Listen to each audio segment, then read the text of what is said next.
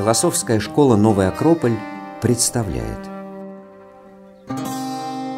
Лекция «Пифагор и его школа» Что не рассказали на уроках математики Читает Андрей Грошев Добрый вечер. Сегодня нас э, объединяет Пифагор, да? Правильно вы пришли? Точно, точно. Так было заявлено. А, но прежде чем начать о Пифагоре, я буквально вот минуту, наверное, а, посвящу тому, что сегодня в мире называется Днем философии. Знаете, наверное, да? Нет. Вот так совпало. 15, точнее, 3 а, четверг ноября, уж не помню сколько лет, не так давно на самом деле, ЮНЕСКО объявил Всемирным днем философии. И во всех уголках мира, кто тянется к философии, в общем, как-то отмечают этот день.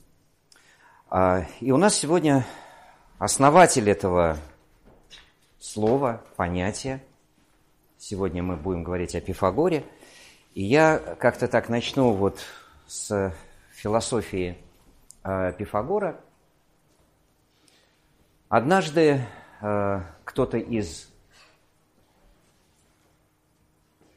людей, которые знали Пифагора, восхитился его мудростью и сказали ему, вы такой мудрый. А на что Пифагор сказал, нет, говорит, мудрыми считаются боги. Я лишь только люблю мудрость, Софию. И так э, возникло, собственно говоря, понятие философия. Философия – это любовь к мудрости. И я даже скажу, что это не часть науки, как сегодня ее понимают, и мы сегодня будем говорить о той философии, той древней философии, в, участником которой был наш сегодняшний герой Пифагор.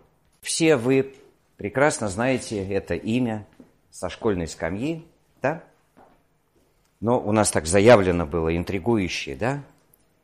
Пифагорейская школа или то, что нам не рассказали на уроках математики, да? Так мы поставили вот такое название. А, ну, наверное, потому что когда-то я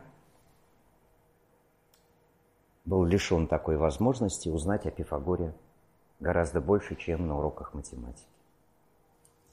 И не только его знаменитая теорема с расчетом гипотенузы прямоугольного треугольника, да, вошла в историю. Но кое-что, наверное, более интересное, о чем я сегодня хотел рассказать. В какой-то степени я бы посвятил эту лекцию моему другу, моему учителю, моей супруге. Видите, как интересно. Елене Секирич. А, в далеком 89 году я попал на лекцию о Пифагоре, первую свою в жизни лекцию о философии. А, на тот момент я был нормальным человеком, и все мне было в этой жизни ясно, ну или, по крайней мере, очень много что было ясно. И жизнь не представляла никакой как, как-то сложности, все текло так, как должно быть. У меня была любимая работа, у меня были друзья, у меня было очень много планов э, относительно этой жизни. И вот я попал на физфак МГУ по знакомству, по, по, по совершенно непонятным и непредсказуемым стечениям обстоятельств, э, я попал на эту лекцию. Вы простите, что я так немножко э, с личного начинаю – может быть, вы поймете, а может быть, вы узнаете а, в моем маленьком предисловии в рассказе самого себя. И вот, э, попав на эту лекцию, я понял, как Сократ, я знаю, что я ничего не знаю. Эта лекция перевернула мою жизнь э, – Наверное, по двум причинам. Во-первых, это был человек, который передавал даже не учение и даже не логику, а передавал какие-то вещи, по которым тосковала моя душа. Как будто за какими-то вуалями скрывалось то, что, собственно говоря, периодически вырывалось наружу, но в силу разных обстоятельств а, я не давал этому порыву проявиться. Я взял с собой блокнот, тетрадь даже. Я прослушал эту лекцию буквально с открытым ртом, и я записал там не больше восьми предложений из этой лекции. И они касались системы обучения Пифагора, о которой мы сегодня, конечно же, поговорим. Названия эти странные, удивительные. Акузматик, Себастик, Герметик, Политик и математик. И вот с того момента, собственно говоря, с 22 марта 1989 года я запомнил этот день как день такой вхождения в философию для себя лично. Вот э, моя жизнь превратилась в это удивительное приключение, потому что философия – это умение удивляться. А, и вот в тот день я по-настоящему удивился. Удивился не тому, что я что-то не знаю, а удивился тому, как много интересных или созвучных вещей было произнесено этим удивительным человеком Еленой Секирич, который является руководителем а, нашей школы, школа Новый Акрополь. Вот. И я с удовольствием всех прямо в самом начале приглашаю в это удивительное путешествие, потому что за сегодня я не смогу все рассказать о философии. А, но, возможно, для кого-то поднимутся такие вопросы, которые, в которых он хотел бы разобраться вместе с нами. Следующий четверг мы открываем нашу новую группу с а, темой «Философия для жизни», вот, где постепенно, последовательно, по ступенечкам будем изучать, удивляться и открывать вместе, потому что каждый раз для меня, когда я начинаю читать этот курс, я вместе с слушателями, которые приходят, открываю для себя новые и новые страницы философии. Вот это удивительный процесс, и он бесконечный, а, наверное, в том его и красота, что невозможно понять до конца. Это миропонимание, мироустройство, а, самого себя, в конце концов. Тайной любви, а слово «философия» еще переводится как Мудрость любви. Мне больше нравится это название, чем любовь к мудрости. Мудрость любви. Когда любовь мы понимаем немножко по-другому, как мы обычно привыкли в отношениях между людьми, но любовью я могу назвать ту силовую линию, которая связывает нас друг с другом, нас с собой, нас с окружающим миром, с природой, с тайной которую небесная сфера, как идея, о которой говорил Пифагор, да, вот она отразилась здесь в каких-то видимых вещах, в которых мы начинаем разбираться. Ну, давайте начнем как-то сначала. Да? Наверное, о времени, в котором жил Пифагор. Да, сегодня все-таки тема о Пифагоре. Шестой век до нашей эры. Многие биографы говорят о 570 годе да, рождения Пифагора. Этот век шестой, он был вообще удивительно богат на а, огромное количество величайших, я бы сказал, людей, которые приходили на нашу землю в разных географических точках ну, смотрите, это Будда, это Конфуций, это Лао Цзи, да? Чуть-чуть попозже будет Сократ, Платон. А, и вот эти появления этих разных совершенно людей с разными концепциями, вроде как разными концепциями в разных уголках этого мира, определили то, что а, Карл Ясперс назвал осевым временем. Как будто нужна была новая парадигма, нужны были новые идеи, которые дали бы горизонт для грядущим поколениям в области философии, науки, миропонимания, психологии, как бы мы сегодня назвали. И нужно сказать, что древние науки не делились так, как сегодня привыкли делить их мы, на физику, химию, да, эм, астрономию, много-много-много чего. Сегодня мы как раз поговорим о разнице между традиционной наукой и э, наукой современной, хотя нужно отдать должное современной науке, что она постепенно а, будет а, стирать а, эту границу, эту разницу и приближаться к традиционной науке, о которой сегодня мы будем говорить в рамках нашей темы Пифагор. Традиция от слова «традери» – передавать, переносить. Вот и э, почему я сказал, что очень трудно говорить о начале, потому что непонятно, откуда это начало.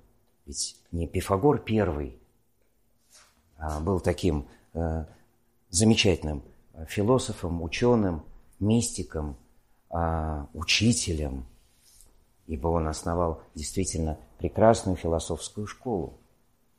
Он тоже был учеником каких-то своих учителей – и вот эта традиция или традери передавать, переносить, а она не имеет начала. И я очень надеюсь, не будет иметь конца. А для вас, наверное, не секрет, что знания не растут линейно. Они не растут от прошлого к настоящему в своей какой-то а, линейной логике. И мы в прошлый раз, а многие, я вижу, а, были на теме Египет в субботу, которую я а, в этом зале читал. Мы говорили об удивительных вещах, о, о, о времени 3, 5, 10 тысяч лет а, назад, когда люди знали гораздо больше, чем те европейские философы да, и ученые, которые открывали заново какие-то истины, да, и сегодня мы знаем их имена, а на самом деле ничего нового, оказывается. Это давно забытые а, какие-то или вытащенные старые забытые понятия. Поэтому мы сегодня с вами тоже как дети, и мы очень ранимы, и в отсутствии знаний о самих себе, о своем предназначении – о том, как устроена эта Вселенная. Да и что там Вселенная, даже Солнечная система. О, о рождении и смерти. Мы не знаем до конца ответов на эти вопросы.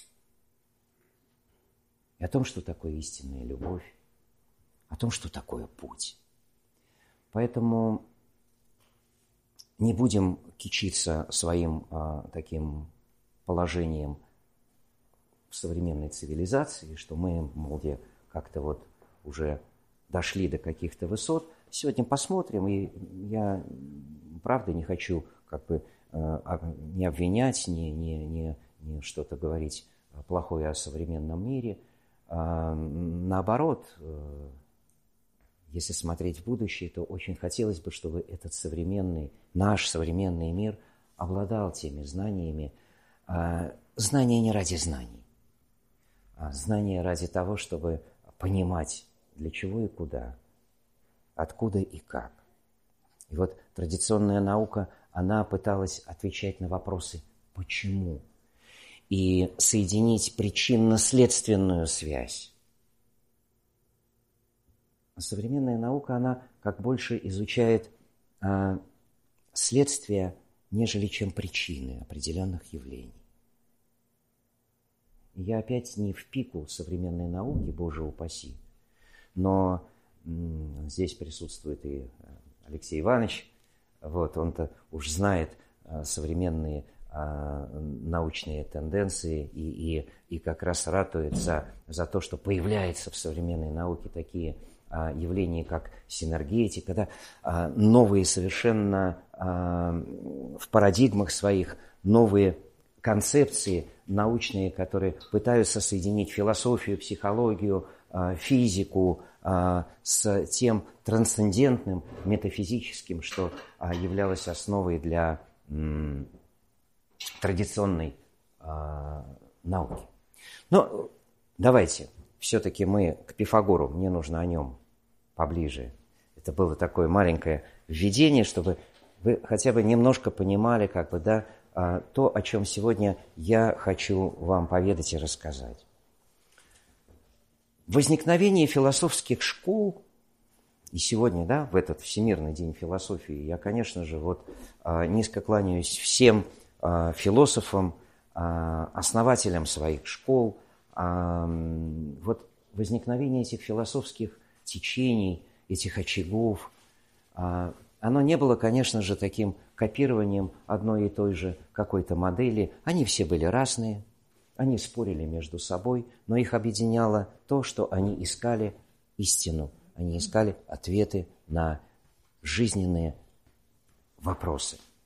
И всегда это были очаги, которые давали миру не только какие-то знания, но давали миру людей, рождали в результате этих а, прохождений, ступеней, обучений, рождали людей, которые становились на самом деле великими мастерами совершенно в разных областях этого искусства, этого мира.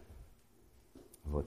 И не исключением, конечно же, э, наш сегодняшний герой э, Пифагор. Время семи мудрецов, когда рождается Пифагор, вы, наверное, об этом тоже знаете, и знаете эту потрясающую историю, она дает такой маленький штрих отношения этих совершенно мудрых э, людей, которые жили э, рядом и вместе с Пифагором. Ну, во-первых, давайте начнем с того, что м, отец Пифагора Манисарх, да, знаменитый ювелирных дел мастер, да, и Партенида, мама Пифагора. Собственно говоря, когда они понимают, что у них в будущем будет ребенок, по законам того времени или по поверьям того времени, не то мама, не то папа идут к пифиям для того, чтобы предсказать судьбу будущего ребенка. И вот пифи предсказательницы выдают такой результат, можно сказать, да? Они говорят о том, что родится у вас сын, который затмит своими мудрыми речами, красотой весь мир. И что будут его помнить в многих-многих поколениях. И даст он этому миру смысл. И действительно рождается мальчик, и в честь Пифии, которые да, предсказали его судьбу, родители называют мальчика Пифагором. От двух слов.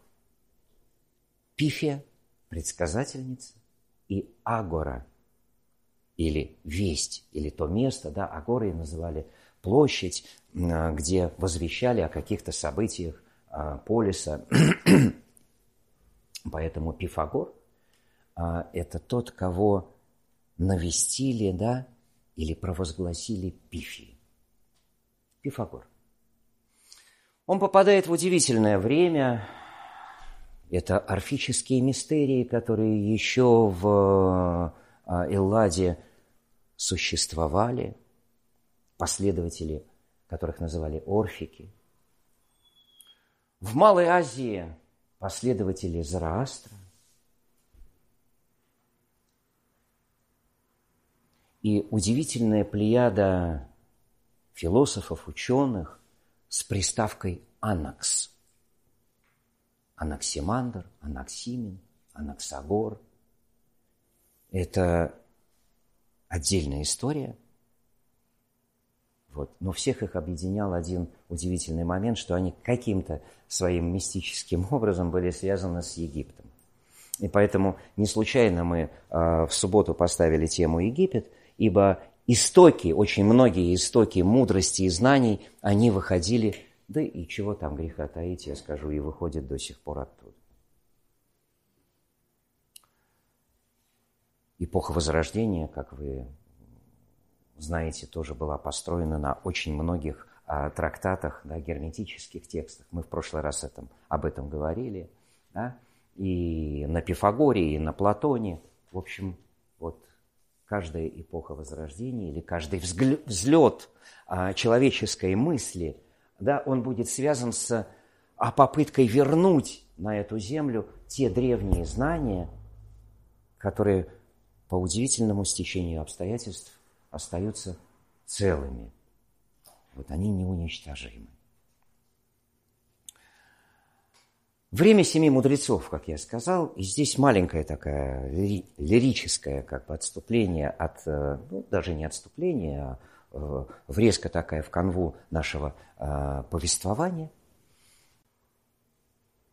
Жил да на земле древний герой Пелоп, так его звали. И вот когда он умирает, в честь него съезжаются не на похороны, а в, э, наоборот, это было, были игры, которые устраивали а, в Древней Греции да, в ознаменование ухода такого великого человека. Это были первые Олимпийские игры. Да? И сам говорит э, миф об этом бог Гефест, э, выковал потрясающий кубок победителей этих соревнований. И вот история, оказывается, с семи мудрецами будет связана с этим кубком. Я об этом рассказываю. Ну, Троянская война, Менелай, Елена, э, которые похищают этот кубок. Э, в, в процессе э, их путешествия Елена выкидывает этот кубок из корабля, на котором они плывут, с словами будет за него беда или от него будет беда. И вот проходит какое-то бесчисленное время. Рыбаки вылавливают улов и вместе с ним кубок. Начинается спор между деревнями, ссоры, воины, кровопролитие. Кому достанется этот кубок? И вот в конце этих кровопролитий идут они к оракулу и спрашивают, что же нам сделать с этим кубком, кому он должен достаться. И оракул говорит, отдайте его самому мудрому. Пошли они к Фалесу Милецкому, ибо Фалес был мудрейшим, по их мнению. Фалес взял кубок и сказал, нет, говорит, я не мудрый. Мудрый Салон, и отдал его Салону. Салон отдал его Хилону. Хилон посмотрел на него и отдал его следующему, следующему. Последний отдал его Фалесу Милецкому. Я специально не произношу имена, чтобы не, не забить вашу голову, тем более, что они разнятся в истории. А, но, как бы то ни было, круг замкнулся, кубок вернулся к Фалесу Милецкому, а, и он посвятил его Аполлону, и, в общем, как-то с ним не то что расстался, но посвятил его а, божеству Аполлон. Вот такое было время. Каждый из э, греческих мудрецов имел свою фразу, свою мысль. И их в Древней Элладе выбивали на стенах храмов. Ну, какая из, из известных? Познай самого себя. Да? Дальше есть приписка. И ты познаешь Вселенную и богов. Ничего сверх меры – у Фалеса Милецкого была такая интересная фраза «Ни за кого не ручайся». Немножко такая какая-то грустная, да? Но в конце концов ты понимаешь, что судьба жизни каждого человека, она непредсказуема. Ее ждут разные повороты, возможно. Поэтому, в общем, не в лоб, что называется. Ну, вернемся мы к времени Пифагора. Мне нужно дойти быстрее до, до, до основного, до школы. Что же там, собственно говоря, было? Я уже сказал про орфические мистерии, про, про Зраастра. Рассказывают, что Пифагор, юный Пифагор, даже был учеником индийских брахманов. В общем, человек собирал в каждой точке планеты Земля знания. Слава Богу, были те, кто мог их передавать. И вот попадает он к Фалесу Милецкому. А был он учеником Анаксимандра, да, который поведал ему о физике твердых тел, о, о планетарной системе и многому чему. Но Фалес Милецкий сыграл в судьбе нашего героя сегодняшнего, мне кажется, одну из ключевых вещей. Он понял, что перед ним не просто его ученик, а тот, кто обладает огромнейшим потенциалом, что он не может его ничему научить большему, что требует этот человек. И он отправляет его, ну как отправляет, советует ему отплыть в Египет. Мы опять о Египте. Нет, сегодня не будем много говорить о Египте. Мы хватило нам в субботы, те, кто досидел до конца. Отправляется наш Пифагор с э, грамотой от э, самосского тирана Поликрата. Я забыл сказать, где происходит, собственно, рождение нашего на Пифагора. Это остров Самос. Но по некоторым данным биографов он не там родился, но не суть важно сейчас, где он родился. Отправляется он к Яхмасу II, египетскому фараону, с грамотой от тирана Поликрата, который просит фараона принять самосского гражданина Пифагора. Но вы должны понять, что, наверное, к 20 годам, а Пифагору было около 20, нужно было заслужить, наверное, да? Такое внимание.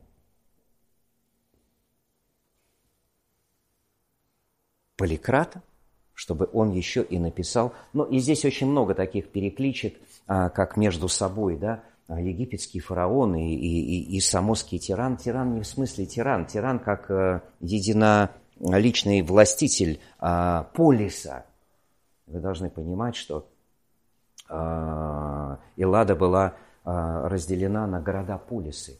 А слово политика отсюда, от а, законов, которые определены этим городом. И они были разные. Ну, как бы то ни было, Пифагор отправляется к египетскому фараону Яхмасу, и становится учеником египетских мистерий. Он находится там более 20 лет. И сегодня вряд ли кто-то из а, ученых, да и нас с вами, может предположить, что же там происходило. И наверняка Пифагор оставался бы еще в Египте, если бы не 525 год до нашей эры – когда войска персидские под руководством Камбиза захватывают Египет. Уничтожается огромное количество. Яхмаса убивают, многих жрецов убивают, э, разграбляется Египет. На время он останавливает свою миссию. Я про Египет потом он ее вернет. И очень многие замечательные люди попадают в плен. Среди них и наш Пифагор. Он будет отправлен в Вавилон, как мы сегодня произносим а, этот город. Раньше он назывался Бабл-Илу или Врата Бога. В этом городе скапливается огромное количество умнейших и мудрейших людей, и Пифагор продолжает обучение там, в Вавилоне. Баб Илу. Проходит 2-3 года, неудачный поход персидских войск, смута в городе, позволяют Пифагору и многим другим освободиться от плена. И наш Пифагор в возрасте 46 где-то лет приезжает в свой родной Самос.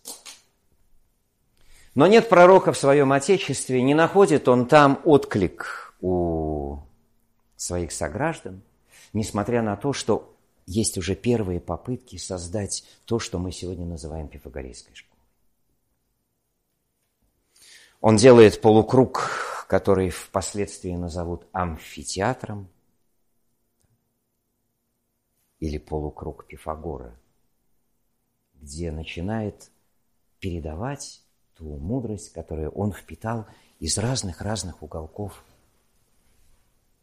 из разных источников мудрости, и в его, не скажу голове, в его сердце будет соединяться очень много в единую картину. И вот, собственно говоря, не найдя того, наверное, отклика, который он ожидал, он отправляется на поиски другого места. И эти поиски приводят его в город на юге Италии, город Кратон – он и сегодня есть на карте. И сегодня можно побродить по тем древним, ну, уже фундаментам, я бы сказал так, каким-то останкам того, что мы будем называть пифагорейской школой. И мы с нашими философами, те, которые учатся здесь, а, несколько раз туда отправлялись, в это местечко, чтобы поклониться, наверное, этому месту.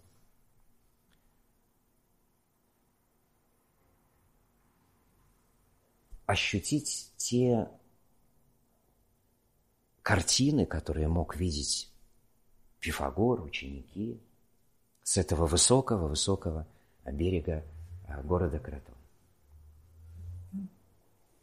В Кратоне он очень быстро завоевывает э, славу мудреца, и его приглашают в Сенат Тысячи. Так назывался а, орган управления этим полисом. И даже выдвигают его на пост самого мудрого или тот, кто будет руководить этим сенатом.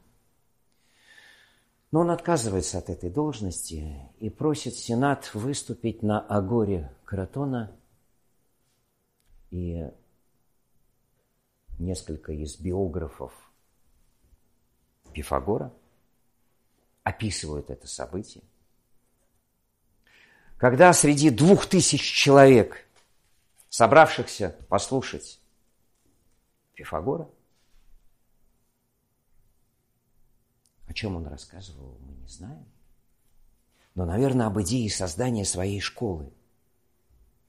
Потому что 600 человек сразу изъявили желание стать его учениками. Было выбрано место не в самом городе, а на окраине города. Это высоченная а, скала, до которой очень трудно добраться. И вот там будет заложен первый фундамент, будет построен первый храм, посвященный Аполлону и девяти муз, музам и очень много других сооружений, которые были необходимы для создания школы.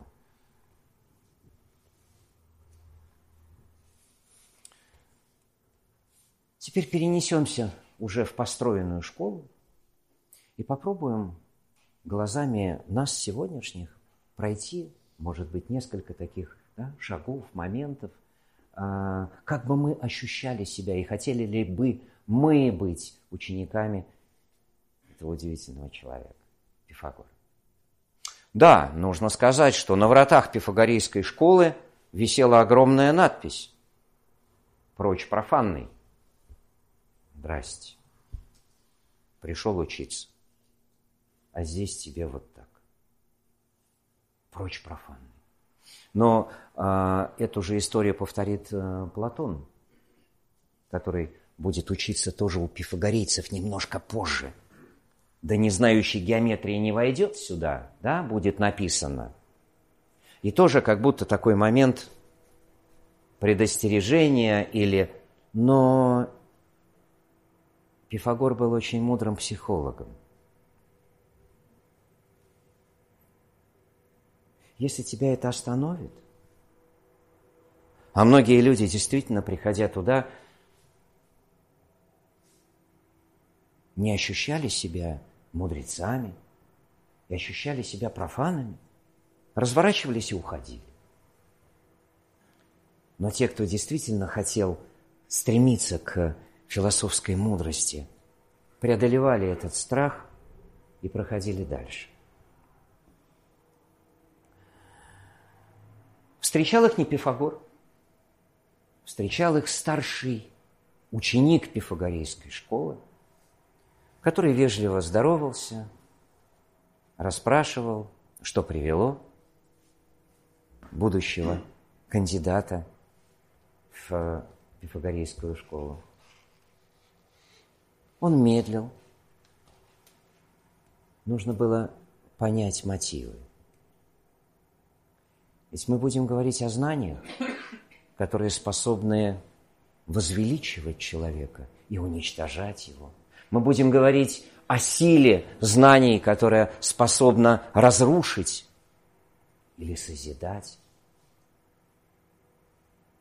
Поэтому нельзя было передать знания тому, кто не обладает не знаниями, а элементарным человеческим,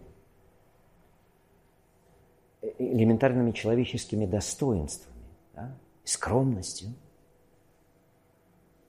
не тщеславием, не амбициями. Это мог быть нормальный человек, который ничего не знал – ни о философии, ни науке, ни о числах, ни о Вселенной, но который стремился, который хотел это узнать. И вот одно из первых заданий, а я рассказываю так, как я услышал от своих учителей. Одно из заданий, которое давалось этому кандидату – Пифагора сейчас нет, ты отдохни немножко в, в этой пещере. Там все хорошо, только иногда по ночам там какие-то странные звуки, чудовищ приходят. Ну, ты не, не волнуйся. Конечно же, никаких чудовищ не было. Но если человек на следующее утро говорил о том, что я всех победил, было сложно – он отправлялся обратно. Ибо там ничего не было. И это было маленькое испытание на здравый смысл, на, на то, чтобы понимать, что есть истина, а не, истина, не надо ничего придумывать. Следующим заданием было что? Знаменитая дощечка, на которой было нарисовано три точки.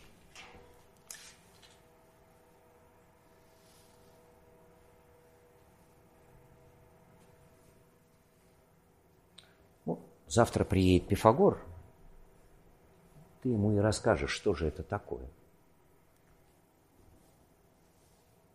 Человек должен был... А вы думаете, что бы вы ответили? Что это такое? На следующее утро наш старший а, ученик спрашивал у кандидата, что же это за три точки? Какие у вас есть версии, скажите? Треугольник, Вот Дмитрий, да, по-моему, Дмитрий вас, да? Да, я запомнил вас. Дмитрий, ну, вот, ну, ну чего здесь? Три точки, ничего другого нет, правда? Но можно же придумать, да? Можно же здесь, это не треугольник, треугольник по- по-другому рисуется. А Хочется, но еще и, понимаете, вы же пришли в пифагорейскую школу, нужно же блеснуть знаниями. Не так просто. Но это были три точки. Больше ничего. Никакого воображения, никаких... Что-что? Может быть, планеты, да, видите, как много? Да, или какие-нибудь паранирванические планы. Или, или там, я не знаю, три логоса такие, три уровня. А это на самом деле были просто-напросто три точки, которые не соединены между собой. А, и так все просто. Следующим заданием человек еще не пришел в школу. Но Пифагору очень было важно знать, да, и не только он сидел и думал о трех точках, а этот старший ученик спрашивал его, а кто его родители, а кто его друзья.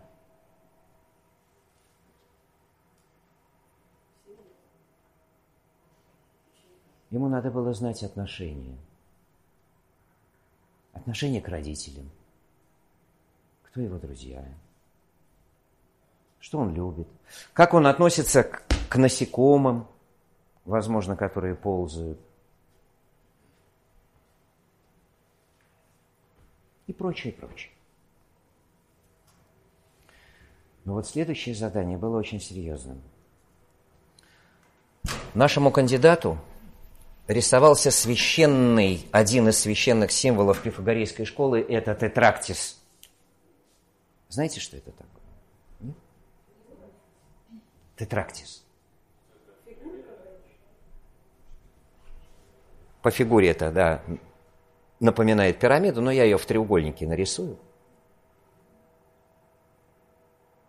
Попробую так ее ровненько.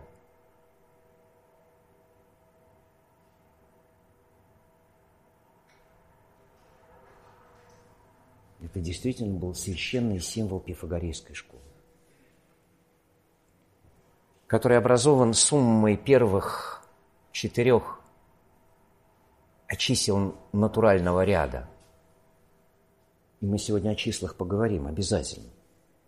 Ведь это основа а, того, что мы называем пифагорейской школой.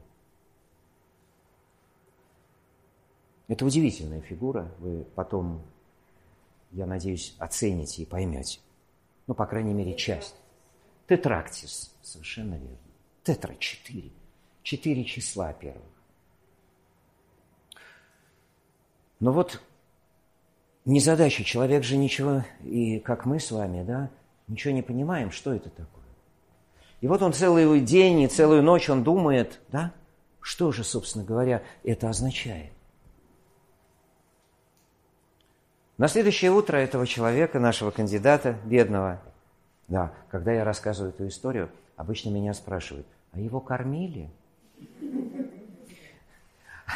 А его, а что с ним-то? Как? Да все в порядке, не волнуйтесь, я пропускаю специально. Но вдруг у кого-то возникли такие мысли – что же он, бедненький, там, да, три дня э, делает? Как только наш кандидат начал говорить о том, что пришло ему в голову, глядя на этот священный для пифагорейцев символ, первые слова, ученик его останавливал, ученик Пифагора, и говорил, подожди, подожди, говорит, сейчас и приводил его в амфитеатр, который был уже полон учеников Пифагора. Говорит, ты расскажешь сейчас вот им.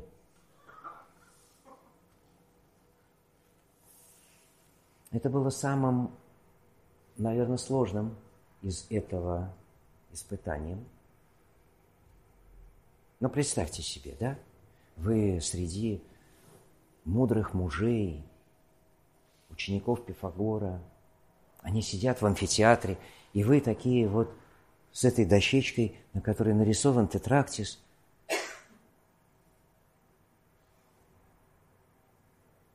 Первые слова, которые произносил наш кандидат, вызывали недовольную реакцию у учеников.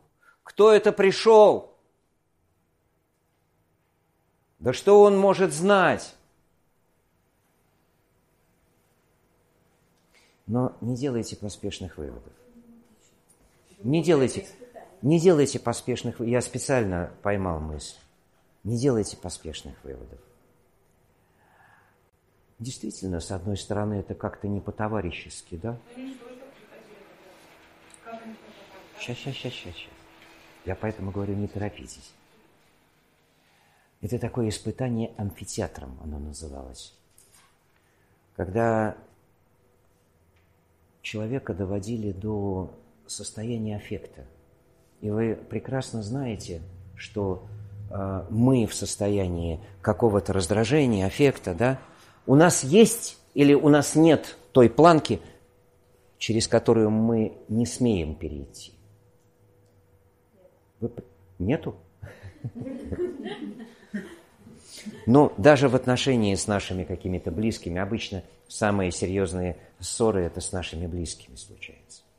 Но у нас есть эта планка, которую мы прекрасно понимаем, что если мы сейчас ее перейдем, то мы перейдем точку невозврата. С одной стороны. А с другой стороны, душа человека, находящегося в центре амфитеатра, должна была понимать, что вот то, что происходит на его глазах, это спектакль. И что сидящие там вынуждены высказывать такие слова, но в душе они сидели и переживали за него. А как он себя поведет? Если его аффект, если это на что испытание? Это испытание, сколько в тебе, что в тебе больше, света или тьмы. Понимаете? И если человек говорил о том, что э, расплакался и сказать, да, я бросил эту табличку и сказать, да, я ничего не знаю, да, ну, это нормальная реакция. Но есть, ну, реакций может быть много. Либо это агрессия, да, обвинение. Это другое. По определенному знаку пифагорейцы прибегали к нему и обнимали этого несчастного, что все, испытание закончилось. И он принимался в школу. Я знаю, что это может вызвать очень много разных непониманий, жестокости, но я еще раз э, повторю эту мысль, что Пифагору нужны были ученики. Ему нужно было знать, кому вверять эти знания. И вот некоторые, как мы впоследствии посмотрим, те, которые не прошли испытания, затаив обиду, в конце концов уничтожили пифагорейскую школу. Ну, а как вы думаете, со времен Пифагора или раньше я могу сказать, что все человеческие отрицательные качества, они остались неизменными. Тщеславие, эгоизм, амбиция, властолюбие. И напротив, все человеческие достоинства, они также сохранились в неизменном виде. Это чистота, преданность, любовь, альтруизм. И много-много тех качеств, о которых вы мне тоже можете рассказать. Мы говорим о людях, которые должны были изменить этот мир, в хорошем смысле изменить. Поэтому это были особые люди и особый отбор.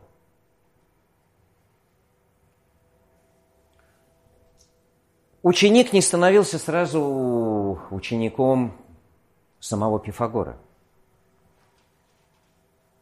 В школе обучали на первых ступенях особенно э, ученики Пифагора. И первая ступень, которая ждала нашего кандидата, она называлась акузматика. Это первое слово, которое я записал в своей тетрадке в далеком 89 году. От акузмы, акустики, от слова, которое переводится как слушать. или послушник. Да? Послушник не в смысле того, что он, да, а тот, который слышит и слушает. Эта ступень проходила пять лет. И кандидат, или уже не кандидат, а ученик этой первой ступени, он должен был молчать и давал обет молчания пять лет.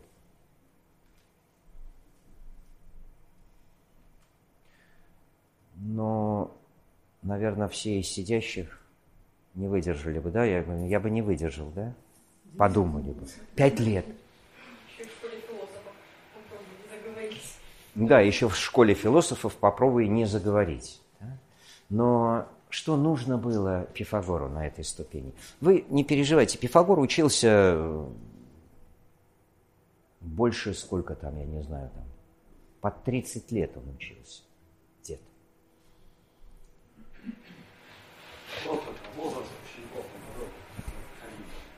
Вот, как ни странно, э, спасибо э, за вопрос, я забыл об этом сказать, что в школу принимались э, люди разных возрастов, и не только мужчины, но и женщины, что было удивительно для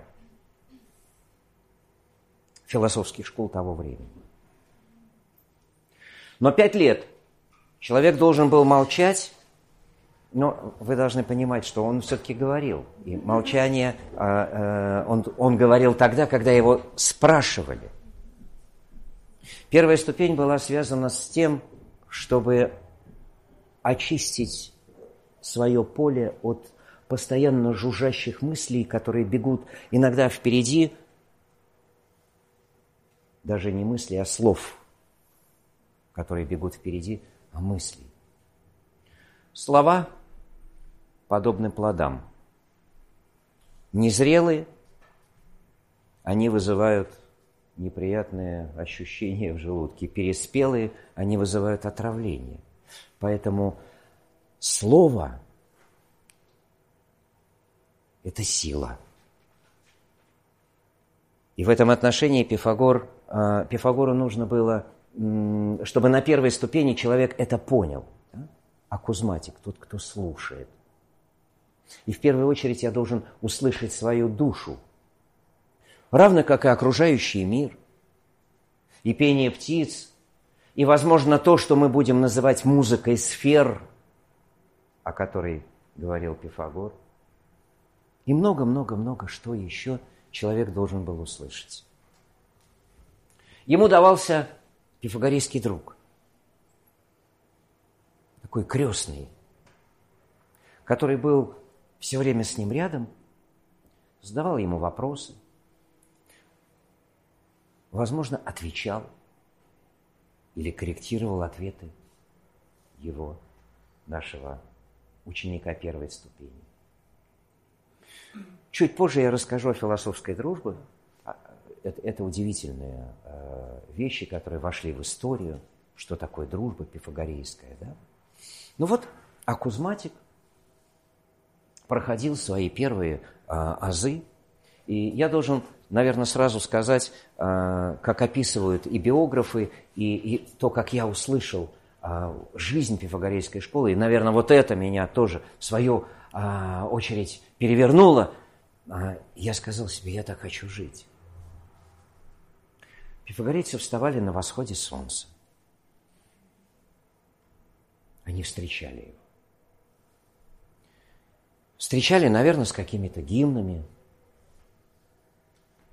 и особым отношением к тому, что называется великой сущностью, да, как египтяне называли. Вы не забывайте, что Пифагор был учеником э, египетских мистерий. Это немаловажно. И все, что на самом деле было им понято и прожито в Египте, было перенесено в эту школу. Еще раз, равно как и учение а, браминов и, и, и а, Зараастра, и, и орфические. Это было соединено в одно великое учение. Поэтому Солнце – это не просто Солнце, величайшая сущность нашей Солнечной системе. Если хотите, я назову а, его божеством. Хотя мне не очень нравится слово, потому что под ним каждый понимает свое.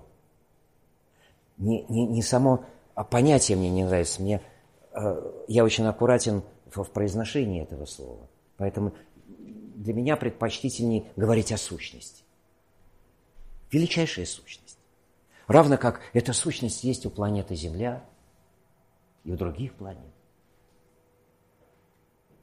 И у многого-многого того, о чем узнал Пифагор из всех на тот момент инициатических, как мы бы назвали, школ, или школ, которые посвящали в таинство кандидата. Инициатических. От иницио – начала.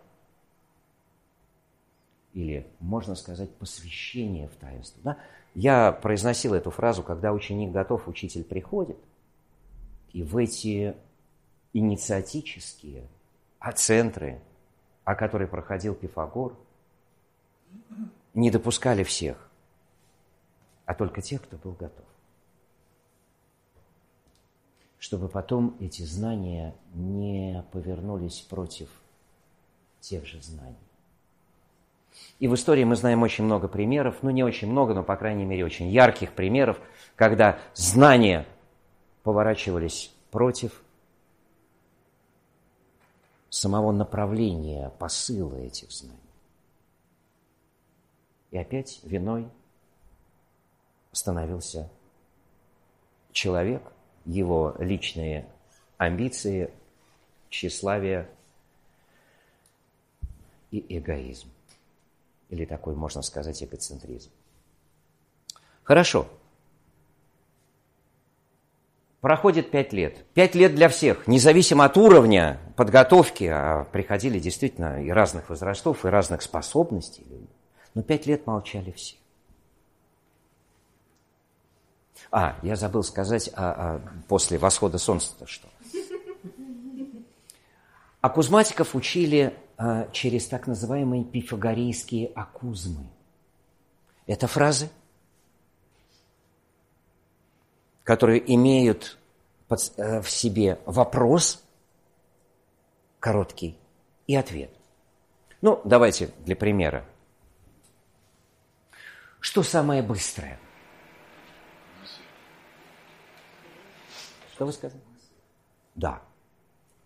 Учились у Пифагора? Я, я, я шучу. Да. По Пифагору это была мысль. Но а этот ответ акузматик должен был найти сам. Ему давалась акузма, да? вопрос. И этих акузм было достаточно много. Ну, давайте еще какой-нибудь возьмем. Что самое мудрое?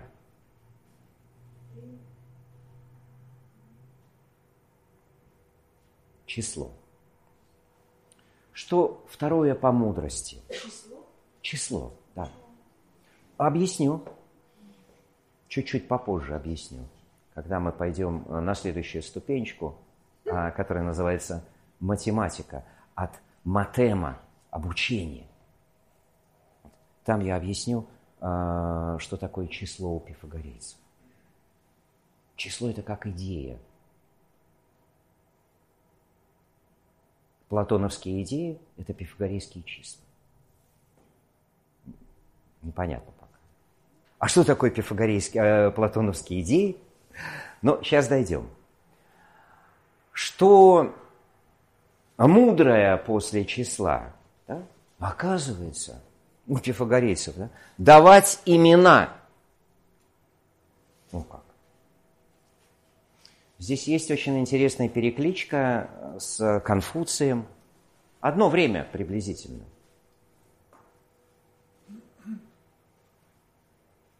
И Египет. Египет – это цивилизация потрясающая, которая действительно а, давала имена не только а, предметам, но и, да, и людям, новые имена.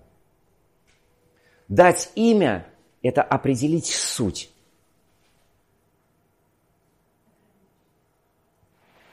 Как? Нет, наоборот. Освободить от лишнего, не ограничить. Имя человека, если говорить о Египте, я говорил это на, на прошлом занятии нашем, означало определение его о пути, его предназначения. Понимаете? Поэтому а многие меняли свои имена, особенно фараоны. Потому что функция, да, а, задача меняется от обычного человека. Или когда у Конфуция, простите, сейчас такой маленький момент, чтобы с именем было понятно, когда у Конфуция спросили в, в, в какой-то провинции, что же нам делать, чтобы была справедливость? Он изрек очень мудрую, на мой взгляд, фразу. Он сказал, надо менять имена. Все. Имена не только правителя, а имена того, что ты считаешь справедливым, да? и так далее. Если я вижу что-то не... Ну, давайте на каком-то простом примере. В отношениях между людьми я могу сказать, это любовь. Но если я разбираюсь в таинствах этого понятия, и я вижу, что там очень мало этого божественного понятия, надо менять имя. Не надо называть его э, этим именем. Его надо назвать как-то по-другому.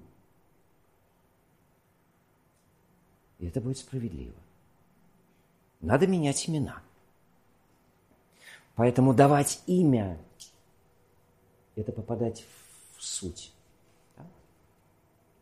В того, что происходит, или того, что должно быть дать имя. Это великое и давно забытое таинство. Сегодня мы даем имена нашим детям, ну, по-разному. Почему тебя так назвали? Ну, так как-то получилось. Да? Или там э, мода какая-то там, да, тут тоже есть такой мода там на Ксюш, на, на Максимов, там на... Бывают такие, да, моменты.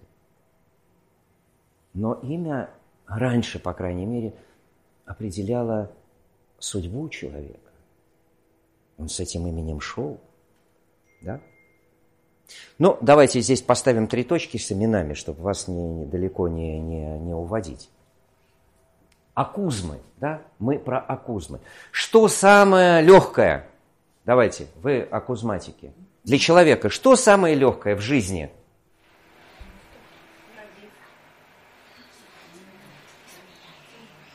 Это не ваша заслуга, да?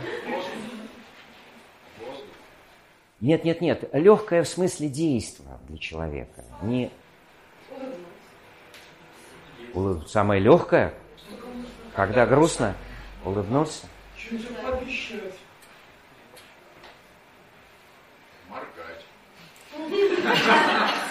Но не до такой степени. Оказывается, самое легкое – это жить по привычке. Да? Согласны? Согласны? Согласны? Ну, как вот такая, все-таки мы говорим о школе, да, о, о, о том, что есть в этой акузме э, заложена какая-то суть, э, применив которую, да, Поэтому, поэтому есть такие изречения. Не ходи по торным дорогам, ищи тропинки. А кузмы всегда имели э, двойную, двойной смысл. Вот ту акузму, которую я сейчас произнес, не ходи по торным дорогам, по протоптанным, да? Выбирай троп, тропинки – то есть выбирай свой собственный путь. Он ценнее, чем проторенная дорога. Или такая акузма острием металла огонь не вороши. Это такая, как формула. Огонь как живое существо. Ну, так относились, по крайней мере, пифагорейцы. Вот туда засовывать, да, нельзя. А психологическая акузма этого же выражения, она означала вот что. Не распаляй человека, не, не, не, как это самое, не раздражай человека, который находится в возбужденном состоянии. Огня не вороши. Ну, и их достаточно много было. Из непонятных, может быть, но тоже очень интересных. Встав с постели, разгладь рукой место, где ты спал. А Кузматик не понимал, зачем это нужно было делать. Но на последней ступени или на последних, о которых я расскажу, он доходил до этого внутреннего, или я бы сказал так, эзотерического смысла этого действия. Но объяснить ему сейчас было невозможно. Поэтому были такие как бы как нормы и правила. Да? Встав с постели, разгладь. И много-много таких э, по отношению к солнцу, да, поворотясь к солнцу, не мочись. Простите за такие, может быть, подробности, но, но в, э, возможно, не потому, да, если это великая сущность. Да? Много было таких акузм, и э, были акузмы с вопросами, а были акузмы, которые определяли правила и нормы. Да? Еще раз, чтобы вы поняли эту разницу. Пять лет проходили в этих поисках, в поисках собственного, да, в поисках очищения души, поисках того, чтобы душа была способна воспринимать дальше эти учения. Пифагорейцы, э, конечно же, они работали. Совместный труд. Они строили школу. Они выращивали свои э, плоды, плантации у них были. Они обеспечивали себя сами. В работе тоже был такой один штрих, когда человек читал священные тексты один, а все остальные работали. Да, они менялись потом, конечно же. Но это настраивало человека, потому что для Пифагора было очень важно создавать не просто какие-то вещи, а живые вещи. Вещь, которая сделана с вложенной в это действие душой. И дальше я перехожу ко второй ступени – с акузматиками более-менее понятно, да? Вот. Сложно, интересно, красиво. Вот. И, и мне кажется, что очень важно научиться, прежде чем что-то говорить, да? слушать, умение слушать. Это самый важный момент. Вторая ступень называлась математика – я повторю это слово не от э, счета, а от греческого слова матема – обучение. И здесь начиналось как раз, собственно говоря, то, что мы с вами называем обучением. И эта ступень длилась ровно столько, сколько человек э, мог, да, как он мог это все воспринять. Здесь уже не было ограничений по времени, ни пять лет, ни, ни, ни, ни четыре, ни три, ну, может быть, год или два. Что на этой ступени? Матема, обучение. Четыре предмета. И сейчас немножко вот о конкретике, а, по которой, может быть, многие соскучились. Я что-то такое рассказываю. А, вот. а матема – это обучение. И здесь как раз мы говорим о числах. Мы говорим о четырех великих науках, которые будут объединены в единую, которая называется математика сегодня.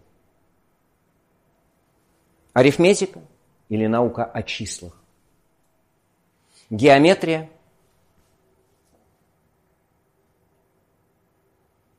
Кто продолжит? Не, нет, это да. Э, четвер... Третье. Ну, алгебра это, э, это работа с числами. Астрономия. И еще забыли что?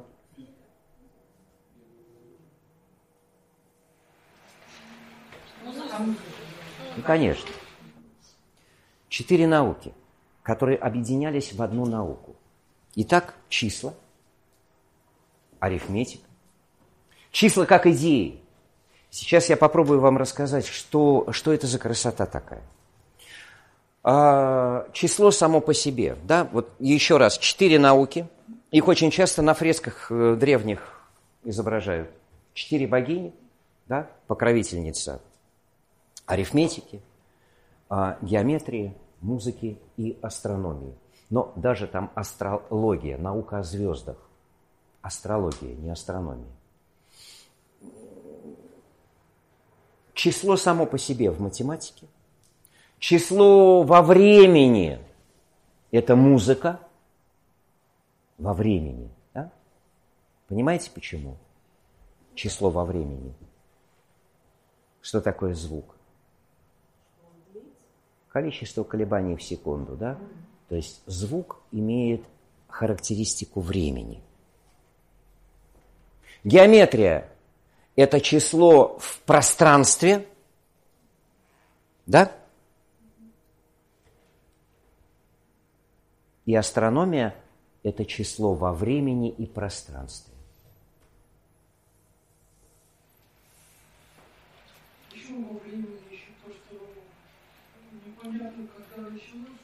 Нет, нет, нет. Э, здесь категория времени и пространства будут соединяться, потому что с музыкой я буду говорить все-таки о числе во времени. Сейчас мы более подробно расскажем об этих четырех э, дисциплинах. Они более чем интересны и более чем любопытны. А зачем, собственно говоря, нужна была математика, музыка, геометрия и, и астрономия? Как вам кажется, почему они соединены в одну науку? Какая задача стояла в пифагорейской школе? Что, собственно говоря, нужно было передать на этом этапе обучения? Воспринимать все в одной системе, я бы даже сказал так, что, пользуясь древнеегипетской максимой как наверху, так и внизу, что мир чувственном, как бы Платон сказал, мире построен по образу и подобию небесной модели, небесных принципов, законов. Вот эти пока невидимые, непознанные, непонятые законы мироздания, да, они отражаются и имеют свое числовое – музыкальная, геометрическая и астрономическая э, формы эти. И могут быть выражены внутри этих величин. Вот это основная, она достаточно абстрактная и сложная задача. Показать, что идеи платоновские, да, как бы мы сегодня сказали, идеи, мир идей, это э, парадигмы, образцы модели. Мир Челяда сказал бы что? Архетипы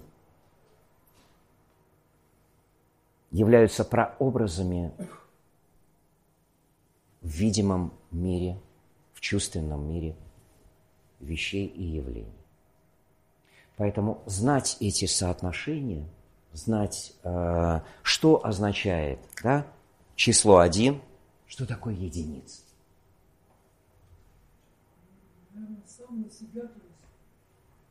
Нет, здесь более сложные вещи. Я попытаюсь, может быть, маленькую такую, не очень грузить вас, потому что вижу, что э, кто-то начинает уже грустить от того, что он что-то уже не понимает. А, числа, их соответствие, их пропорции, их взаимоотношения. Ну, давайте какой-нибудь возьмем я не знаю, сейчас на примерах я, я надеюсь, вам покажу. Красоту взаимо, отношений и взаимодействий этих чисел. А для начала я скажу о том, как можно воспринимать, что такое единица. Единица – это то единое, откуда все начнется. Мироустройство, миропорядок. Вот она, единица, это точка. Помните, как у, у Бруна единое начало и причина, где бытие, жизнь и движение, земли, небес и ада порождения, все, что уходит вдали, вширь, в глубины. Это знаменитая пифагорейская единица, которая у Платона будет этой идеей или благом, как он ее назовет. У последующих неоплатоников, да, это выйдет уже в, в некие свои формулы, но неизменно останется этот принцип единого, откуда будет эманировать или проистекать все остальное. Это единица. А что такое двойка? Это движение этой точки, которая будет соединять верх и низ. Это не линия, это движение точки когда это единое поделится на два мира, небесное и земное, и соединит две противоположности. Это двойка. Или дуада.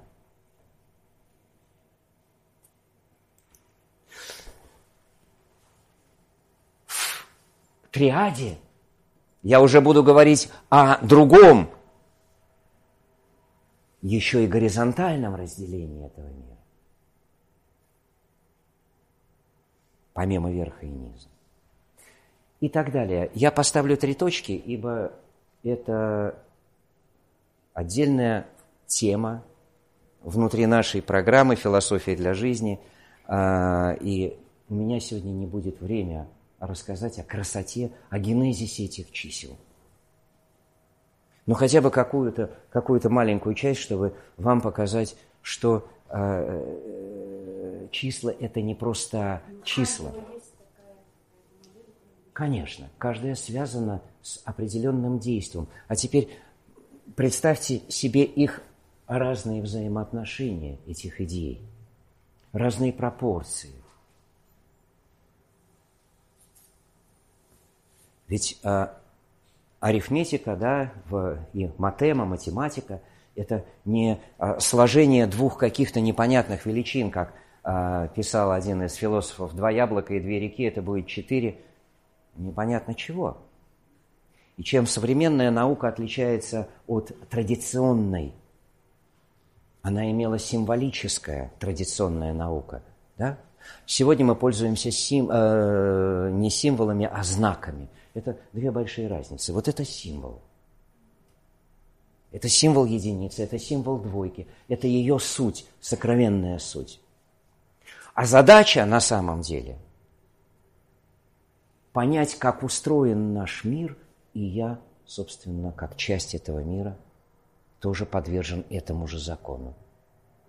Это метод аналогии, который прекрасно был вписан в пифагорейскую а, систему обучения метод аналогии, как наверху, так и внизу.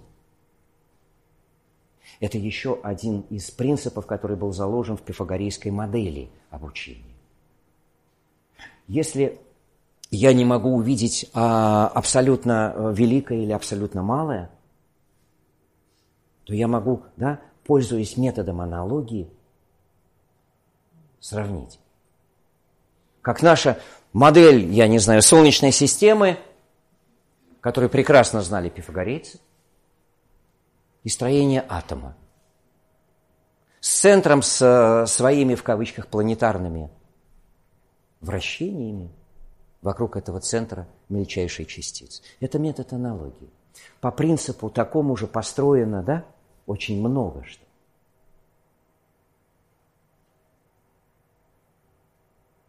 В триедином своем ключе, да? Как есть идея, есть то, что ее ограничивает в форме, и есть то пространство, которое позволяет этой идее сбыться. Какие могут быть еще примеры? Пожалуйста, куриное яйцо возьмите. Есть желток как идея, есть скорлупа, которая держит форму, да? И есть то пространство, которое наполняет и сохраняет жизнь этой идеи. Таких примеров очень много. И в науке мы тоже можем увидеть очень много таких совершенно замечательных примеров. Но давайте к музыке. Не устали вы, скажите? Я не, не утомил вас? Да, простите. Ноль был. Как же не был? Вы сейчас увидите, что э, пифагорейцам э, приписывается и э, знаменитые иррациональные числа. Да? Первый, первый шок э, произошел тогда у многих людей, когда в треугольнике с двумя катетами единицы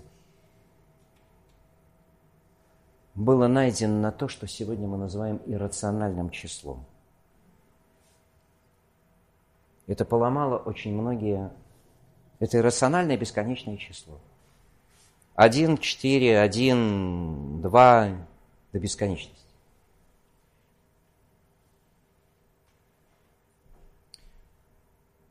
Я очень люблю иррациональные числа. Знаете почему? Если там число пи, тоже долго вычисляемое. Ты понимаешь, что... Да, что такое число пи? Это отношение длины к диаметру, да, длины окружности к диаметру. Это же число, которое... А, оно не, не обладает Э, его невозможно вычислить э, с помощью э, линейки, да, и, и, карандаша и так далее.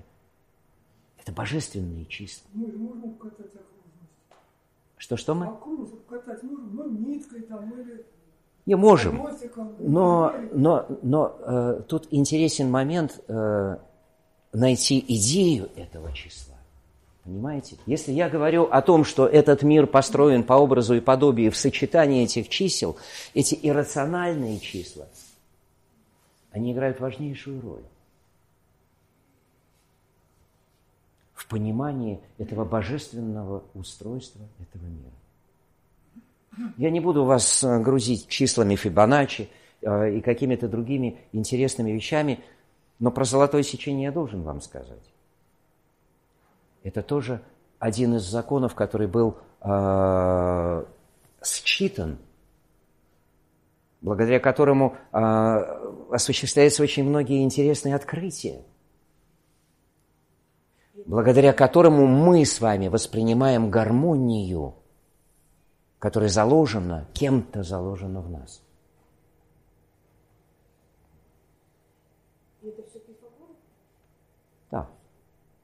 И не только. И не только это. Я могу сказать вам про музыку. Давайте с музыкой будет даже, мне кажется, вам интереснее. А, напомню, что это число во времени. Да?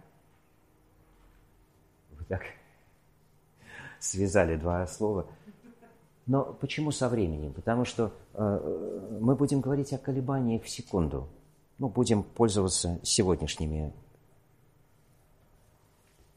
Э, понятиями да, э, времени. Это колебание в секунду. Чем больше частота, да, тем выше звук. Если этот звук буду поднимать, э, не звук, а частоту буду поднимать до каких-то своих пределов – мы перестанем слышать, и эта частота перейдет в, в то, что мы называем а, радиоволны или в микроволновые, а потом она интересным образом перейдет в световой диапазон. Это же частота. Я сейчас не буду говорить вам о разнице сред. Да? Это, это маленькое такое пояснение, чтобы вы меня тут не, как это, не закидали а, чем-нибудь. Я сейчас говорю о чистоте как о математическом да, э, э, вычислении. Через 40 октав я попаду в световой диапазон. Но для того, чтобы рассказать, что такое октава, я должен вам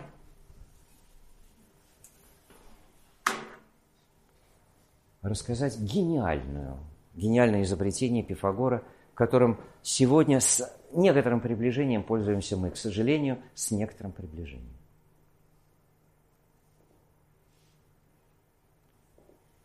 Как вы думаете, как найти гармоническое звучание двух разных нот? Что такое гармония?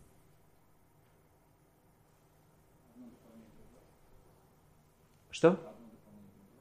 Одно не дополняет другое, одно относительно другого, это как в золотой пропорции. Это Да? какой-то интервал. Какой-то интервал, совершенно верно.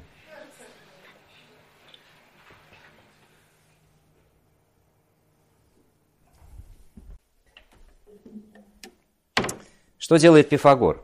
Сначала он на слух определяет то, что мы и он будет называть консонансами. Консонансы – это благозвучие. И там существует огромное количество версий, как он это все...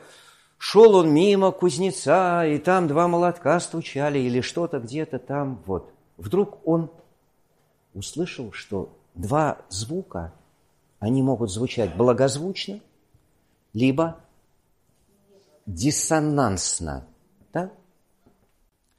Но приблизительно вот так. Не очень, да? А так?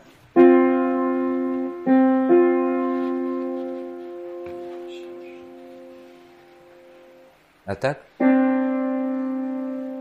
Тоже не очень. Но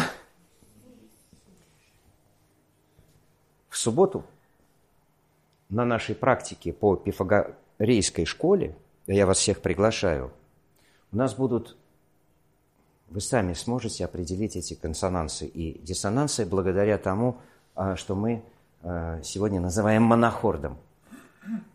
Сами собственноручно будете передвигать а, по струне э, бегающий порожек и слышать, и останавливать его, и измерять. И тогда вы поймете красоту того, что Пифагор называл эти пропорции. У меня сейчас нет э, много времени для того, чтобы вам объяснить, но отрезок от единицы до двойки, который как-то нужно было математически разбить в том, что мы называем консонанс, вот услышанные консонансы были переведены в длинный струн, да, а потом математически вычислены. И вот удивительно то, что наш тетрактис, оказывается, отвечает на этот вопрос. Это отношение первых четырех чисел друг к другу. Среднеарифметическое между единицей и двойкой – три вторых. А среднегармоническое – это будет 4 третьих. Поверьте мне, я еще раз говорю, сейчас у меня нет э, времени вам, а, а если вам будет интересно, вы залезете в Википедию, конечно, и увидите формулу а, или еще куда-нибудь, а может быть вспомните – что же такое среднее? Знаете, что такое среднегармоническое? Нет? Среднеарифметическое знаете. А среднегармоническое? Это обратно пропорциональные величины среднему арифметическому. Почему? Потому что звук обладает обратной пропорцией. То есть, чем длиннее у меня струна, тем ниже звук. Понимаете? Вот эта разница. Не выше звук, а ниже.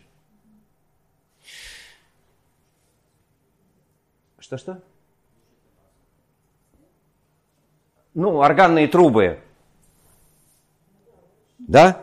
Самая низкая нота, по которой, собственно говоря, и, и, и ценится орган, да, это самая высокая труба органная.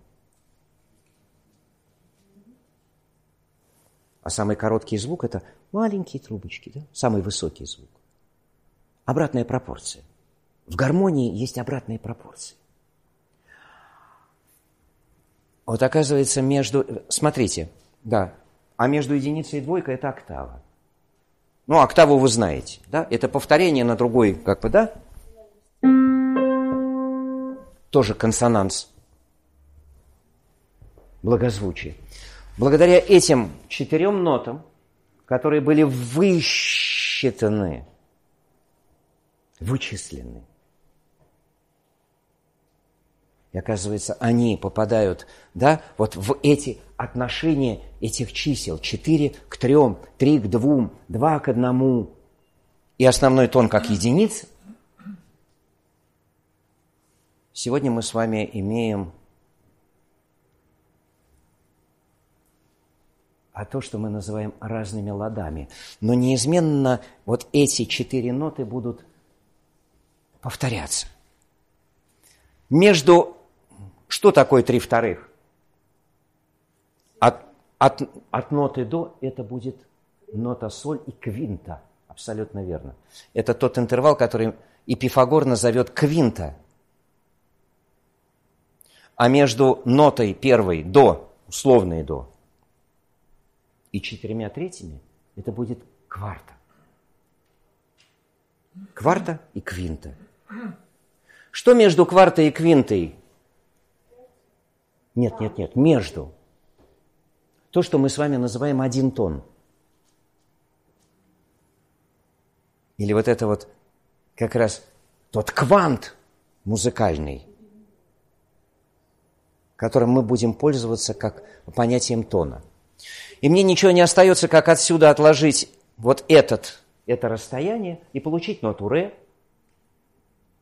а потом еще раз отложить ее и получить ноту ми,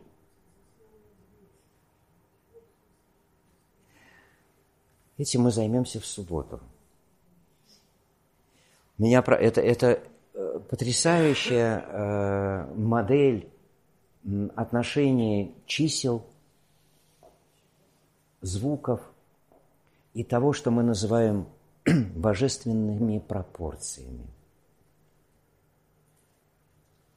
Вы увидите, что эти звуки, даже если ты не обладаешь музыкальными способностями, ты услышишь и кварту, и квинту, и скажешь, что да это вот. Но, по крайней мере, я не видел человека, который бы не остановил этот движок. Но если, конечно, он специально бы это не делал, а таких у меня пока не было примеров. Это очень красивые вещи. Они показывают гармоническое, да, или вот это отношение между не просто какими-то числами, а числами как идеями.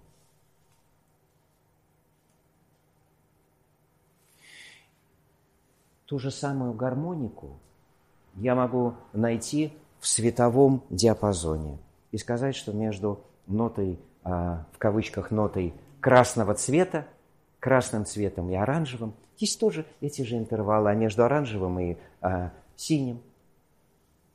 А если я поднимусь выше, и сейчас уже да, к астрономии, Кеплер, спустя 19 столетий, да, что он сделал? Он взял и то, что Пифагор назвал пятью правильными многоугольниками, многогранниками, он сделал предположение, что вписанные, описанные окружности вокруг этих многогранников будут четко э, совпадать с орбитами планет. То есть орбиты планет попадают в эту же гармоническую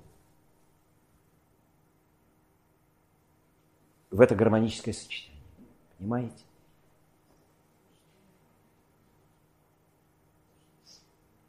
Отсюда и есть выражение Пифагора, да, а, как музыка сфер. Каждая планета излучает свой звук. Это потрясающе. Это потрясающе не, не просто на уровне удивлений, а ты понимаешь, что это может сонастроить тебя с гармонией, или то, что мы называем гармонией. А древняя богиня гармония, как известно, это дочь кого? Афродиты и Ариса. Гармония. И это не просто кому что-то нравится или не нравится, а это природой заложенные величины, которые мы с вами – каким-то своим нутром узнаем. Но про геометрию я не буду сейчас вам рассказывать. Э, хватило музыки, да? Немножко. Ну, знаменитый, э, как его называют, египетский треугольник со сторонами 3, 4 и 5, да? Тоже был очень хорошо известен э, Пифагору. Натуральные числа, да? Здесь уже без иррациональности. Это единственный треугольник – с целыми числами, а, которые до сих пор используются для измерения прямого угла. 3, 4, 5. Потрясающе красивые. А вот эти многогранники, которые Платон назовет игрушками Диониса, и Платон повторит огромное количество тезисов, которые звучали у Пифагора. Что это? Куб –